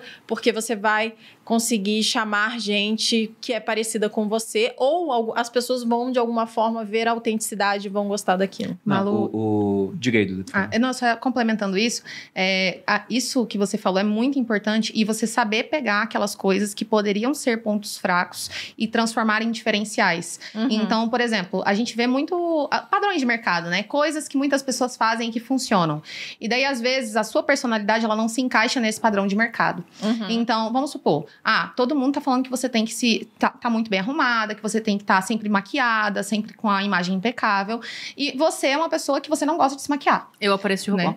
Então, por exemplo, a Rô, ela não gosta muito de se maquiar o tempo todo e tudo mais. Então, a princípio, isso poderia ser um ponto negativo para ela, das pessoas olharem e falarem: nossa, mas ela não se arruma, ela não gosta de se arrumar. Só que ela pode pegar este ponto que seria negativo e transformar em algo positivo. Então, ela vira e fala assim: gente, eu sou copywriter, eu tenho liberdade de ficar em casa trabalhando de roupão o dia todo. É o Ou storytelling eu aí. acredito É. que a maquiagem, ela não faz a diferença nos meus resultados. Então, você pegar isso, que seria um ponto negativo, e transformar em uma bandeira sua, você vai conseguir trazer muita, muita gente que acredita na mesma coisa que você, né? E aí fica mais entra barato quando eu faço a história do, do ah, o storytelling, storytelling. né? E você atrai para sua comunidade a história que você conta. Se você tá contando uma história de revolta, você vai atrair revoltados. Se você, eu, quem são os meus alunos? São é, pessoas que ou química ou alguma coisa do tipo, que já foram professores de inglês como eu, professor de alguma coisa porque eu conto essa história. É, ou são pessoas que estão cansadas de ficar presas no ônibus porque eu conto essa história. Então, as histórias que você conta vai ser proporcionalmente as pessoas que você vai atrair, né? Então, por isso que eu falei muito de líder carismático e energia, porque quem eu atraio? Pessoas que estão fazendo concurso público e estão infelizes de ficar no trânsito, porque essa é a minha narrativa. É, pessoas que gostam de escrever e não sabem remunerar a paixão. Então, de mudar a narrativa, eu mudei completamente minha comunidade. Foi muito bom isso pra mim, porque antes eu atraía pessoas com o meu storytelling é, que queriam fazer muito dinheiro, dinheiro rápido, viajavam na maionese. Eu falei, não é isso. É, é dinheiro rápido comparado com o tradicional? É, mas não é isso que vocês estão achando que é. Quer não dizer é que é mágica. instantâneo. Exato. Então, aí eu comecei a trocar a narrativa. Então, olha, você sofre com isso? Você é mãe, quer ficar mais perto do seu filho? E toda essa narrativa, esse storytelling fez com que as pessoas, essa comunidade fosse criada. Então, por exemplo, a comunidade dela fala de joia, de bolsa, não sei o quê. Você não vai ver isso na minha comunidade de jeito nenhum. A gente vai trabalhar de roupão. Inclusive, a gente tem uma comunidade que eu até fiz roupão pra eles por brincadeira, porque a gente pode ter essa liberdade, sabe? E é totalmente o contrário do que estão falando. Não, você tem que se arrumar, você tem que aparecer assim pro seu cliente. Eu falo, olha, você tem que estar apresentável, né? Com a blusinha que eu dou pra eles e tal. Mas você não precisa de maquiagem pra isso, você não precisa aparecer nas redes sociais. E aí eu tra- atraio pessoas introvertidas, né? E a Duda deve atrair pessoas completamente diferentes, né? E o storytelling tem tudo a ver com a comunidade que você cria. Falando de storytelling, nos últimos 30 dias eu investi 1,5 milhões de reais em tráfego. E olha que interessante, essa vai a dica para quem quer. Nos é, últimos quanto? os últimos 30 dias. Que eu acabei de sair de um lançamento agora. Não é sempre assim. Ah, tá. Mas a, a média aí. Geralmente é 10. Segurou um pouco agora. Não, isso é só, só porque eu fiz um lançamento agora. Então, por isso que eu, que eu investi. E aí, o que acontece? Eu peguei todos os meus lançamentos dos últimos dois anos. E eu peguei todos os criativos. Porque uma coisa, uma regra é Sempre clara, né? faço Quem isso. faz tráfego pago, anúncios online, tu tem que olhar o criativo, o anúncio que tá impactando as pessoas. E aí, eu, eu olhei os top 5. Quais foram os criativos Contando história. Pô, mas eu, Oh, você é o cara que conta spoiler, aquele amigo que conta spoiler no final. E aí eu peguei os cinco, os cinco criativos, não só a história. Você tinha me alguns achei que você elementos. queria que eu respondesse. É. Não, mas foi boa. Aí, ó, cinco, aí eu peguei de todos os criativos, cara, tem mais de 150, mais 200 criativos que eu testei com tráfego pago, ou seja, milhões de impressões, né, que são visualizações. E aí eu, dos cinco, eles tinham algo em comum, alguns pontos. Primeiro ponto, todos contavam uma história. Não digo todos, porque o, o quinto lá não era uma história, era assim, ah, você quer aprender uma nova profissão, tal, tal, tal. Era mais uma chamada, Mas aí né? você conta uma história em uma frase. Isso é possível. É, isso também. Mas a história era mais ou menos dois minutos. Era uma parábola. Era uma história, ah, um dia um cliente me ligou. Tem e aquela- falou que tem eu tinha alguma da resultado, palestra? Aí você começa a contar. Aí que tá, eu vou chegar. Então, eu recebi muita daquelas Muito palestras. dessa. É, que daí vem um O que que segundo é? ponto. Eu não peguei. Então, tinha um- uma época que eu recebia muito anúncio do Thiago em uma palestra e Ah, ele palestra. falando, falando, É. aí tinha um flip chart, etc. Uhum. Porque o que acontece? Eu percebi também, porque o, o- que, que faz o anúncio ficar barato? O cara perguntou aqui, né? Pô, meu anúncio é muito caro, todo mundo reclama disso. Porque na verdade seu anúncio é chato. É só isso. Quem é que gosta de ver um anúncio, o cara falando, oi, que eu compro aqui meu produto? Tipo, estilo Casas Bahia, né? Estilo, cara, ninguém quer ver 100% isso. online, 100% Agora, gratuito. Exatamente. Como é que eu transformo um conteúdo, um, um- um anúncio legal? Essa é a pergunta. Como é que eu falo? Então, assim, o que, que as pessoas querem ver no Instagram? Elas querem ver o quê? Conteúdo. Elas querem. Então, se você pegar um conteúdo seu que indiretamente fala de um produto, sem ser muito forçado, e impulsionar, você consegue vender e ainda a galera vai gostar do seu anúncio. Sim. Então, eu, eu chamo isso de criativo de valor, que é quando você pega os seus melhores conteúdos e impulsiona, e isso traz autoridade e audiência e tudo mais. Então, dos cinco pontos, olha só. Primeiro ponto, né? É, dos quatro, foi um o, dos quatro storytelling. Então, contando história. Então, quando você vai fazer um anúncio ou vender alguma coisa, conte uma história. E aí tinha um outro que, eu me, que me interessou, que tem a ver com as sete leis, que é os cinco daí. Eram em cima de um palco. De um, de um, de um A palco. autoridade Autoridade. percebida, né? Autoridade. Cara, e eu saquei porque a maioria da, da- do público que você anuncia na internet sai, a gente chama de público frio, que é quem não conhece você. Então, se você quer fazer muito dinheiro na internet, você precisa aprender a vender para quem não te conhece. Vou fazer um anúncio no final de semana agora. Não, é real. E aí, o que acontece? Aí, aí eu comecei a pegar meus editores de vídeo, porque eu, eu faço eventos, né? E aí fala, é por isso que é importante o evento Aumenta presencial. Já cria comunidade e faz anúncio. Cara, grave o- o evento na íntegra e pegue as pessoas assistindo o evento. Isso é fundamental. Sim. Né? E quanto mais pessoas, melhor. Porque imagina, você tá vendo um anúncio, você não conhece o fulano, mas o cara tá falando para duas mil pessoas, da sua cabeça Já tem até prova automaticamente. social Tanto é que ali. virou moda agora Real. uma galera filmando Reels como se estivesse num podcast. É, a pessoa finge que tá num podcast. Ah, para de me desmascarar. auto- Por quê? Porque você estar num podcast é, É, autoridade. autoridade. E aí, eu, aí a gente pegou todos os meus criativos, 80% viraram o quê? Criativo de valor, que é quando eu, eu gero um conteúdo, contando uma história e em cima de um palco. Porque quando a pessoa vê pela primeira vez, ela fica até o final, porque é uma história, ela vê a autoridade, então ela vai comprar, assim, quando de comprar não é o produto, né? Mas às vezes consumir o conteúdo, Vira lead, enfim, né? é, é, e aí fica tudo, tu- tudo mais fácil na hora do tráfego pago. Então, o tráfego pago não é assim, ó, vou colocar um anúncio chato, que é o que a maioria pensa, né? Porque realmente é chato, cara. E storytelling não era uma vez, né? Tem que deixar isso claro. Era uma vez, fulano e ciclano. Uhum, Existem uhum. diversas formas de contar histórias. Você pode contar em uma frase. é, fui de química quebrada a copywriter que faturou 10 milhões na internet em tantos meses. Quer descobrir como? Já é um mini storytelling, né? Já conta ali pontos, já aumenta a Histórias autoridade. engraçadas. Já é uma, uma miniatura de uma jornada do herói, digamos Sim. assim. Miniatura, é, pode ser também hipotética, É. né? Olha, um cliente foi lá e falou que você não gerou resultado, o que, que você vai fazer? É, o cliente me ligou. Teve Você um que é o da minha mãe, né? Que, tipo, É. que eu acabei com o sonho da minha mãe, infelizmente, né? Peço perdão aqui publicamente pra minha mãe. Mas eu acabei com o sonho. E é a história que eu contei no evento. Que basicamente a minha mãe chegou um dia e falou: Ai, Thiago, eu quero ensinar as pessoas a limparem a casa. Então minha mãe é uma. Tipo assim, ela limpa a casa e deixa no brinco. Aí eu falei, né? Um produto digital. Isso em 2000 e- 2018. Eu falei, mãe. Quem que quer comprar um curso digital pra aprender a limpar a casa? Na minha cabeça, né? Tem gente "Mãe, fazendo isso- milhões hoje. Cara, essa é a maior... Não, e eu falei, essa é a maior burrice que existe. Aí a mãe, pô, saiu, pô, tadinha. Ah, então tá, né? Aí eu fui no, no evento do. Do, do Mastermind do Érico lá, a galera dos top players do mercado, eles estavam lá. E aí o Érico falou: Ó, curso chegou aqui 15 novos, novos membros, levante você. O que, que você faz? Aí levantou, meu nome é Hugo Dias. meu nome é Hugo Dias. E eu sou casado com a Priscila Saboia, personal organizer. E a gente faz o maior lançamento de é, personal organizer, de organização de, de casa e, e limpeza e tal. E no último lançamento fizemos múltiplos sete dígitos, mais de 5 milhões, algo do tipo. E eu falei, Eu conheço Não uma que, que ensina, que ela forma faxineiras. É real. Então, assim, a gente tem que tomar cuidado com. Ah, essa, essa história. Tem mercado E no final eu tudo. falei: tem mercado pra você e tal, tal, tal, tal, tal, clica aqui. Sabe? Então você fez um. Legal. É muito massa. Muito bom. É, as pessoas elas se conectam muito com histórias. Uhum. Se a Real. gente for ver, a gente está muito mais propenso a lembrar de uma história do que, por exemplo, de dados, simplesmente. A tantos por cento tem tanta cor. A história é muito mais forte, pô. Quando eu era militar, eu servi no final da minha carreira no norte. Tava A lá história, em, história. em Boa Vista. A história. Tava lá em Roraima, né? Roraima, pra quem não conhece no mapa do Brasil, você pega um estado lá no norte, fronteira com a Venezuela, parece uma cabeça de cachorro. Eu tava lá em Boa Vista. E Roraima é assim, tem 500 mil habitantes, metade tá em Boa Vista, que tem uns 250 mil, e depois a segunda maior cidade tem uns 25. Vai ficando muito esparsa ali a população. Enquanto eu tava lá, a gente teve a oportunidade em algumas tribos indígenas. E aí, quando você ia na tribo, tinha um pessoal que falava português, tinha gente que não falava, dependendo da tribo. E nos idiomas, nos dialetos que eles falam, vários não tinham escrita.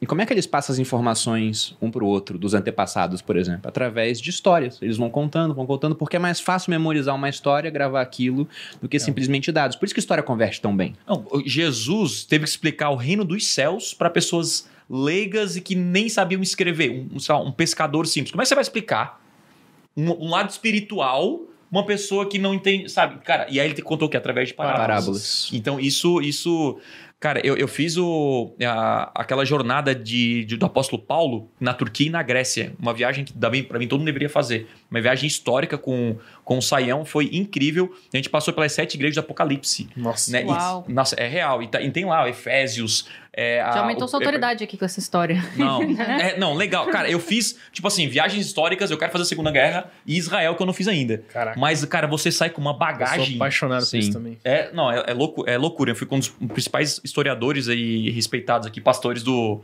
do, do Brasil, cara. E quando eu cheguei lá, cada, cada cidade tinha uma história, cara. Ó, essa, cidade- essa cidade aqui era muito rica, daí abandonou o evangelho por causa disso. E todo mundo lembrava da história, da história. Então, olha só quantos anos se passaram e a gente tava lá nas ruínas, cara. Né? Então, isso é, é- é muito... A gente foi na ilha, na ilha de Pátimos, onde o, o, o, o João escreveu os, os apocalipses, né? Então, para cada igreja ele escreveu. E a gente foi lá pra Grécia, né? Só para aquela ilha e chegou lá, tinha a caverna. E lá tinha o- os, os padres e tal, né? Falando sobre. ah, né? Aqui foi onde João, coisa o cara. E ali conta toda uma história, três horas de história, e você fica assim, ó. Né? Então, assim, aí você Podia começa a ver a seis, reação. dez horas. Exatamente. Então, quando você faz uma viagem, pra mim você tem que consumir muita história, muito filme, é, entender, porque eu acho que isso enriquece até na hora de você gerar conteúdo. Sim, com Então, pô, eu quero ser uma audiência, então conta, conta uma história. Não fica só batendo no mercado, porque às vezes você, a pessoa não a vai nossa entender. audiência aqui sabe disso, porque o Bruno é mestre em fazer isso. Não, é porque dá muito certo. pô. É? Dá muito Até pra certo. criança, né? Quando você vai ensinar alguma coisa pra uma criança, a Uhum. pessoa- ela tá começando a formar o caráter dela, é, não adianta você virar pra ela e falar assim, não minta. É, você tem que contar uma história pra ela, que Do- no final da- que das é contas ela vai chegar à conclusão de que ela não pode mentir. É, seu mentir, amiguinho acontecer mentiu e ele morreu.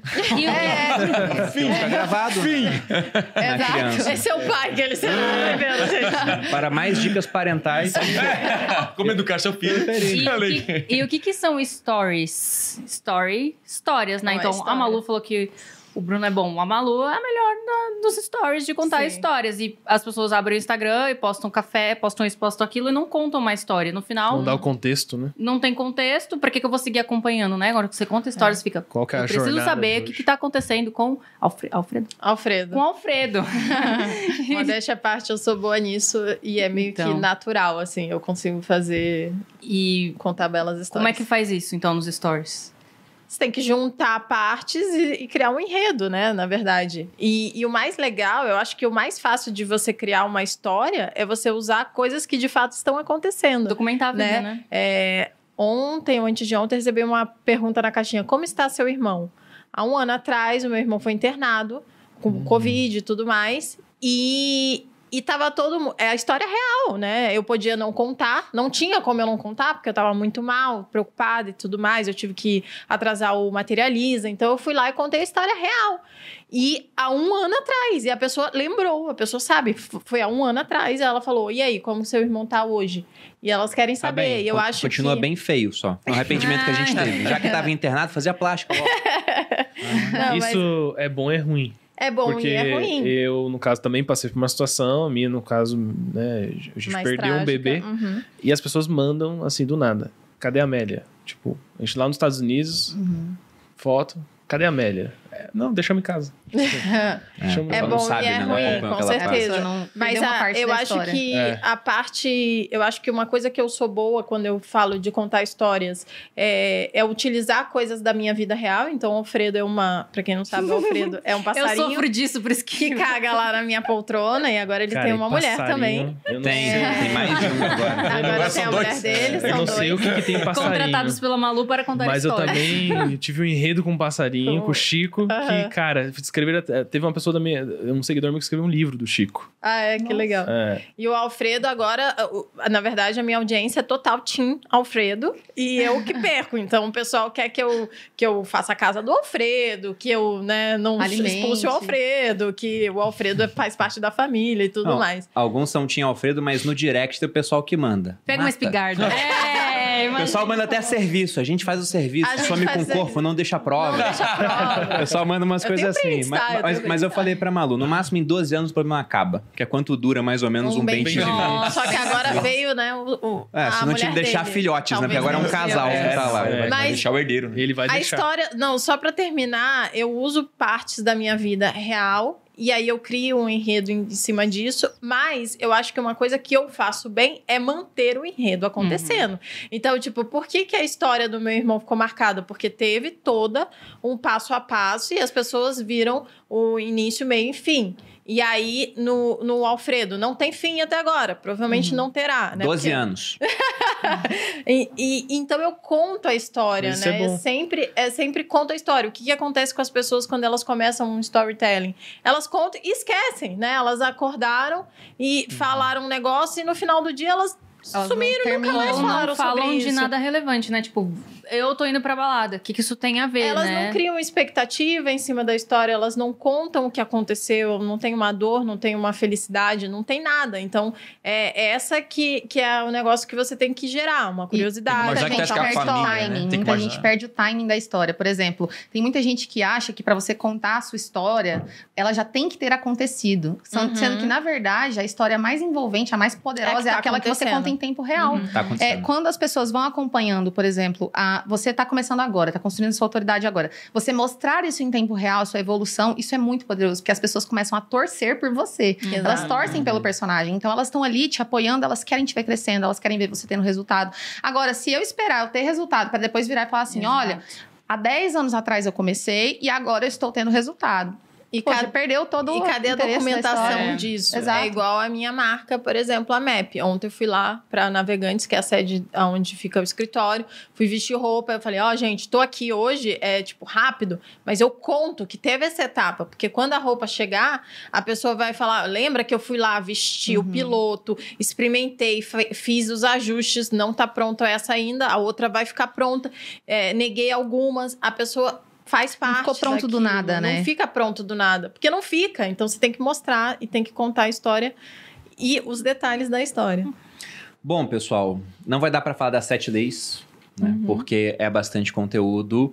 Mas fica um convite aqui para quem quiser aprender mais sobre marketing, inclusive com todos que estão sentados nesta mesa. A Malu, por exemplo, tem uma aula no stage falando especificamente sobre stories, onde ela fala com muito mais detalhes como ela faz para ter uma rotina lá dentro, para que as pessoas queiram assistir, método. compartilhem, Planejamento fiquem rosa. torcendo. É a pessoa Então pensa que não tem tudo. método, né? Pensa que é, tipo, É. sem querer, né? Não, eu, eu falei outro dia, né, quando a Bianca veio aqui, novamente citando ela como referência em marketing, né? Ou seja, tão referência que a gente acabou citando várias vezes aqui. Aham.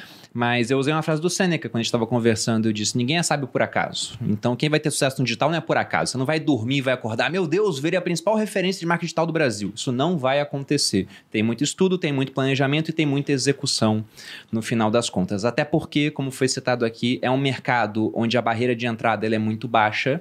Uma pessoa que senta com vontade de aprender em um ano, ela pode virar especialista em vários segmentos do marketing digital. Bem menos E até. pode atropelar Uhum. gente. E pode né, atropelar. grande. Se já é carismática, se ela bota mais vontade. Eu Sim. sempre falo que daqui a 10 anos eu não vou ser mais um dos principais educadores financeiros, porque vai surgir um cara psicopata, que ele vai ver tudo que eu faço, vai conseguir fazer melhor e vai fazer com mais vontade, porque eu vou ter 40 anos, ele vai ter 20.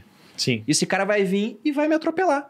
Né? Igual atropelei um monte de gente. Isso vai continuar acontecendo. Até por isso eu quero construir uma empresa que não dependa só de mim, ou só do Thiago, Sim. ou só do Joel, né? De pessoas específicas. Eu quero construir igual a Bíblia Diniz fez, né? Um pão de açúcar. Tá lá vendendo, independente do que ele tava fazendo, né? Depois ele vendeu o pão de açúcar, inclusive.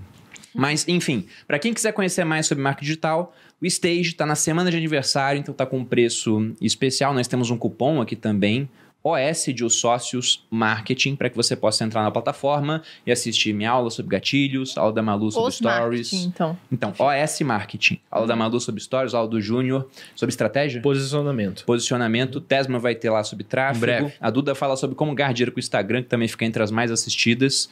E a Roberta falando sobre copy. Que chique. Então, quem quiser aprender, Completo. só usar o cupom OS Marketing.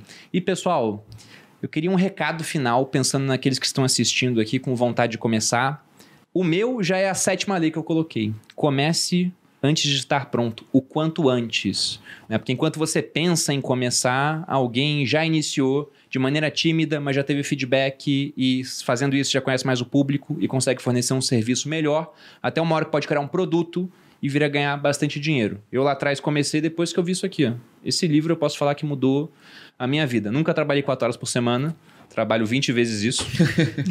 mas quando eu li esse Não, livro, é eu mais. falei: eu tenho que ter algo na internet. Não sabia o que, não sabia como, mas isso plantou uma sementinha e assim que eu pude, eu comecei e isso me levou até aqui. Nem esperava que isso fosse acontecer no final das contas, né? Tudo isso que aconteceu, mas aconteceu porque eu comecei antes de estar pronto. Esse é o meu recado de vocês. Comecem aí, gente. Tá, vou. Ok? Não pode ir. O meu seria mais em relação ao que as pessoas falam hoje de encontre sua paixão, que você gosta, que você ama. Minha paixão é animais, balé. Isso é minha paixão. É natureza, mas eu acredito que você deve encontrar algo que você relativamente goste e possa se tornar bom, porque ninguém gosta de matemática até entender matemática. Então, eu entendi isso desde cedo e falei, eu vou encontrar o meu caminho que vai me levar nos meus objetivos. Eu não sei como, um dia eu vou ser palestrante por aí, do que não sei, mas eu vou fazer alguma coisa que vai resolver o problema de muita gente e eu vou encontrar isso no meu caminho. Antes eu queria é, revolucionar o, o sistema de tratamento de água, co- considerando o governo, coitada da garota de 18 anos, né? Mas, né, jamais pensei em trabalhar com marketing, eu queria trabalhar com animais, com natureza, com química, etc. E aconteceu. Eu não queria mais vender as minhas horas como professora de inglês, que estava me ajudando a bancar a profissão química, que não me bancou. E foi aí que eu conheci copy. E eu não imaginei que eu ia trabalhar com as palavras, não era melhor gramática na escola, não tirava 10 em redação. É, marketing também não era algo que eu tinha muito interesse, eu tinha até um pouco de raiva, porque eu não conseguia comprar as coisas, eu ficava com raiva, não quero seguir esse influenciador, porque eu não consigo comprar essas coisas. E depois eu fui entendendo todo esse jogo e me trouxe onde eu queria estar. Só que eu não escolhi copywriting como a paixão da minha vida e é isso que eu vou fazer. Eu acho que você deve experimentar e no movimento você se encontra. Então, eu sempre gostei de dar aula, eu queria muito ser professora, como assim, até hobby, né? Porque eu sabia que eu não ia ganhar muito bem com isso lá no passado. E, e eu pensava que queria fazer isso como hobby, como paixão, e eu ia trabalhar como química porque eu jurava que ia me fazer dinheiro. E foi no meio do caminho, no movimento, que eu me encontrei dando aulas de copy, né? Não mais de inglês, e ganhando em uma enorme escala, que era o que eu queria. Eu não queria mais vender as minhas horas. Eu comecei trabalhando em shopping também para conseguir bancar a faculdade. E lá eu ficava fazendo as contas. Gente, para almoçar eu preciso trabalhar três horas hoje. E aí, se eu pagar a condução e tal, então eu tenho 10 reais do meu trabalho de 9 horas hoje. E aí eu não queria mais vender essas horas. E foi copywriting que me proporcionou eh, todas essas liberdades. Eu não queria mais ficar de calça jeans EPI naquele calor. E, e foi copy que me trouxe tudo isso. Mas eu não ia nunca imaginar que essa é a minha paixão. Então, se coloque em movimento, porque é aí que você vai se encontrar. É, tem copywriters hoje na minha equipe que começaram com tráfego pago. Tem designer que vira copywriter, tem copywriter que prefere gestão de comunidades. Então, entre em movimento com o que você puder fazer e se puder começar de graça, comece para ganhar confiança e só vai. Com medo mesmo. Dá a mão pro medo e vai com ele. Posso, posso ir? Ah, minha mensagem. Aonde as pessoas te encontram, Roberto? Ah, é verdade. No perfil Roberta SVL, não é Roberta Cibele, é Roberta SVL. no. Instagram e no YouTube também tem o canal Você Ligado, que compartilho dicas de copy, marketing, tudo mais. Beleza. Duda. É, minha mensagem final seria: faça pelo você do futuro. Então. É, eu acredito que existem muito mais pessoas que desistem do que pessoas que fracassam. E eu acho que muitas pessoas olham para o marketing digital hoje em dia como um hobby, assim, como uma coisa que elas fazem no tempo livre que elas têm, elas não levam tão a sério. Elas querem muito ganhar dinheiro, elas querem muito, né, ganhar em escala, mas elas olham para aquilo ali como algo que elas fazem no tempo livre. E muita gente acaba desistindo por causa disso. Muita gente desiste pelo medo de fracassar. Elas nem chegam a fracassar porque elas desistem, desistem antes, né? Então elas perdem essa questão da bagagem, elas perdem as oportunidades que elas têm. Então, assim, sempre que eu eu, eu também, todo mundo aqui, imagino que tem momentos que ficam cansados. né? A gente passa por momentos que a gente se sente cansado, que a gente se sente frustrado, a gente tem problemas também. Só que todo mundo aqui faz por quem a gente quer ser no futuro. Então, toda vez que eu dou uma titubeada, eu penso, como que a Duda de daqui 10 anos quer olhar para as minhas atitudes de hoje? O que, que ela quer tirar disso? Ela quer ficar orgulhosa pelas minhas decisões? Ela quer falar, caraca, que foda. Nossa, a Duda do passado foi incrível para mim. Ou ela quer olhar e falar assim, nossa, eu poderia ter feito diferente, eu poderia ter persistido um pouco mais. Então, o digital, ele é uma coisa que chegou e que não tem volta. Não tem volta. Cada vez mais vai se tornar mais presente na vida das pessoas. E negar isso ou ficar procrastinando para entrar para dentro desse universo só vai te prejudicar. Cada vez mais vão ter mais concorrentes, mais pessoas, vai ficar mais difícil atropelar o Bruno. Então você tem que começar agora e não desistir na metade do caminho, porque quem você quer ser no futuro depende das suas atitudes que você tem hoje. É, isso de ficar cansado é natural. Sabe o que eu faço quando eu fico cansado? Eu descanso. Descansa, maravilhoso. E aí depois Se eu eu, volto. disso antes. É, Depois eu volto. Que é que muitos não conseguem desligar a mente, né? Isso é, real. sim, tipo assim, não. você tá descansando o corpo, mas a mente fica ligada bem que 24 horas. Não tem nenhum botãozinho ainda, né? Sim. É. Sim. É, eu descanso fisicamente, que a mente realmente É, não a mente É o não tempo para. pensando. Pra descansar, a mente tem que ler alguma coisa, tem que fazer alguma outra coisa, né? É. Tem um ponto de Ou escape. seja, não cansa, enfim, Então, cansa de quer outro perguntar onde é que encontra ela? Aonde você. Aonde, Ai, é que eu, onde vocês eu já encontram? sei onde eu encontro. É. No caso. O meu Instagram é Maria Eduarda SV. E eu estou em Shadowban, então vocês têm que escrever exatamente isso, senão vocês não vão me encontrar. Que que Maria houve? Eduarda SV. Ah, Ah, por causa do, do tráfego? eu é, há uns, sei lá, tem mais de dois, tem uns dois meses que eu falei assim, que eu fui anunciar um produto, e daí eu falei assim: está fucking 97 reais. Eu usei essa palavra. Só que eu ainda coloquei um asterisco, assim. Tipo, eu coloquei você um falou asterisco. isso? Não, não falei, mas estava escrito. Hum. Coloquei asterisco e tal, hashtag. E pra aí deu ruim dar por causa uma... disso. Aí o, o story foi Caiu? removido, Hum. apagaram, Que e desde isso? então. Nossa. Mas vai voltar já já. Dois É. meses é um tempo que É. já tá- falta mais. pouco. Um dia, cada dia mais é um dia menos. Tô. Show de bola, cara. Eu queria agradecer pelo convite. Eu sigo o, o Sócio Podcasts. A, cara, eu vi o início, né? E, e é muito legal ver o crescimento mais que merecido. A gente aprende Obrigada. muito com vocês. Valeu, eu conheci Thiago. pela primeira vez o escritório aqui. Cara, genial. Vocês estão construindo aqui. Eu acho que vai muda ah, ah, o rumo do Brasil. Tudo que a gente está fazendo aqui, né? A gente não tem a noção do impacto, né? Hoje o Brasil tem um crescimento no digital, tanta gente trabalhando de casa, tantas mães é, que não poderiam, às vezes, né? Tá, tá, tá- tá- cara, uma, uma copyright tá escrevendo, tá ajudando. É, sim, eu, eu acho que a gente está vivendo a melhor época ah, de todos os tempos, né? Apesar de, das dificuldades, né? ah, o Brasil é um ótimo país para empreender, para crescer. E uma, uma, uma frase que marca, né? ah, me marcou, né? É que eu nunca tive talento na minha vida. Tudo que eu tive que fazer, eu, eu tive que ralar, assim. Eu nunca tive ninguém que falou, nossa, vou, vou divulgar essa pessoa. Nunca caiu no meu colo as coisas, não sei na- no colo de vocês, mas no meu foi muito, tudo muito difícil. Eu quis ser músico, descobri que eu não tinha, não tinha talento Talento. pra isso, né? Meu irmão, cara, sei, pra mim, o dó e o ré é o mesmo som pra mim, né? Então, cara, fui jogador de futebol, cara, sou, tenho 1,86m, magro, né? Então não deu certo. e nada que eu fazia na minha vida dava certo, cara. Nada, nada, nada, nada. E aí eu descobri mais pra frente que, na verdade, não era porque eu não tinha talento, é porque eu não era comprometido. Falou tudo. E a real é: o que ganha jogo não é talento, é comprometimento. Se você for um copywriter, se você trabalhar com social media, tráfego pago, tudo aqui funciona, tudo que a gente está aprendendo em finanças. Agora, o que é comprometimento? Aquilo que você falou que vai fazer, faça até o final. Ah, quero fazer uma live. É cansativo fazer um podcast por semana, provavelmente. Vocês É. eu também. É, não é fácil. Fazer live parece sugar a sua energia. Gravar uma aula, você fica assim, meu Deus. Fazer uns stories. Não sei se a Malu vai abrir, mas pra mim, assim, oi, ai meu Deus, mais um, né? E, e, e- e aí passa 24 horas, tem um monte. Ah, tô tranquilo, posso dar uma descansadinha. Daqui a pouco você vê, tem só dois. Meu Deus, tem que fazer aquela pressão. Mas isso é comprometimento. A gente tá aqui no jogo, tá jogando, tá fazendo acontecer. E você tem que pagar o preço de fazer sem ver grandes resultados. Por isso que é, não importa o que você deseja fazer na sua vida. Se você se comprometer, você chega lá. Onde as pessoas te encontram. Ah, legal. As pessoas me encontram, tá aqui no YouTube ou no Instagram, Thiago Tesman, com dois S e dois N's. E em breve também na Stage. É isso? Isso, perfeito. Mas eu, eu vou aproveitar o seu comentário, Thiago, sobre essa ser a melhor época que existe para estar vivo. E sem dúvida nenhuma é. Eu acho. Tudo bem que a gente tem problemas no mundo, tem pessoas morrendo de fome, você tem uma guerra entre Rússia e Ucrânia. Antes disso, já tinha um pessoal no Oriente Médio que está se matando há, Sim. há muito tempo, né?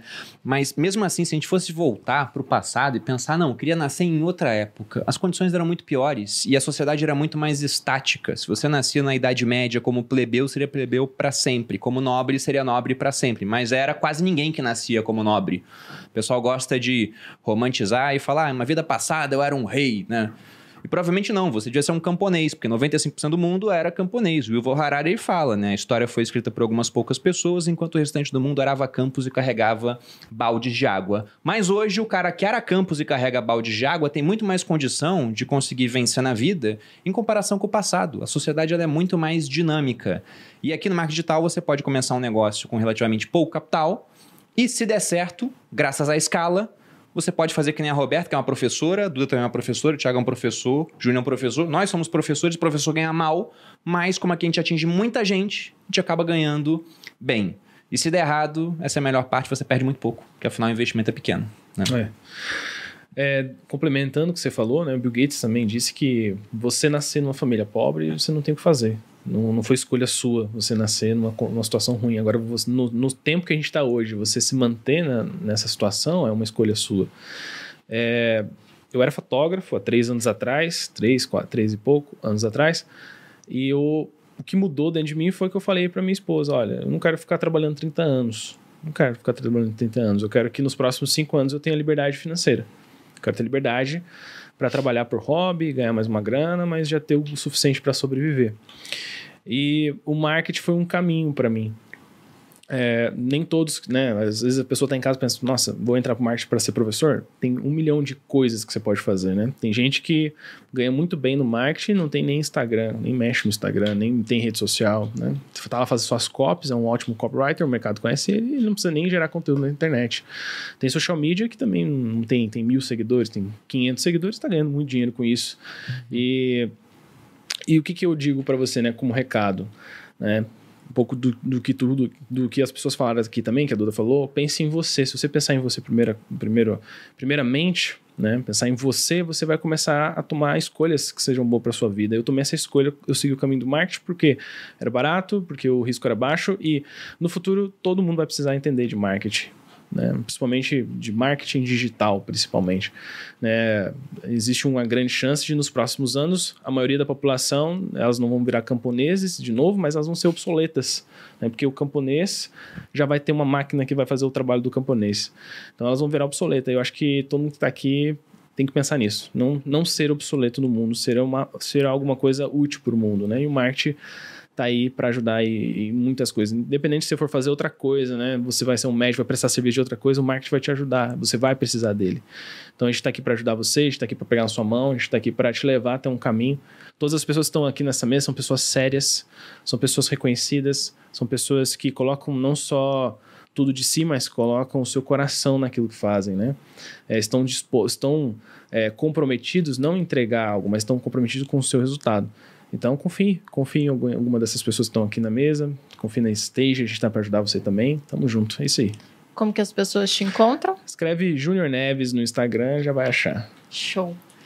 E eu acho que eu vou resumir rapidamente para vocês conseguirem o que todo mundo falou aqui. Trabalhar dá trabalho. Mentiram pra gente. Falaram que se a gente trabalhasse com alguma coisa que a gente ama, ia ser mais legal, ia ser mais fácil. Sim. Mentira, dá trabalho igual. Até E mais. a gente sofre vezes. igual, a gente às vezes cansa igual. Não. Então, não se iluda. Se a gente tá.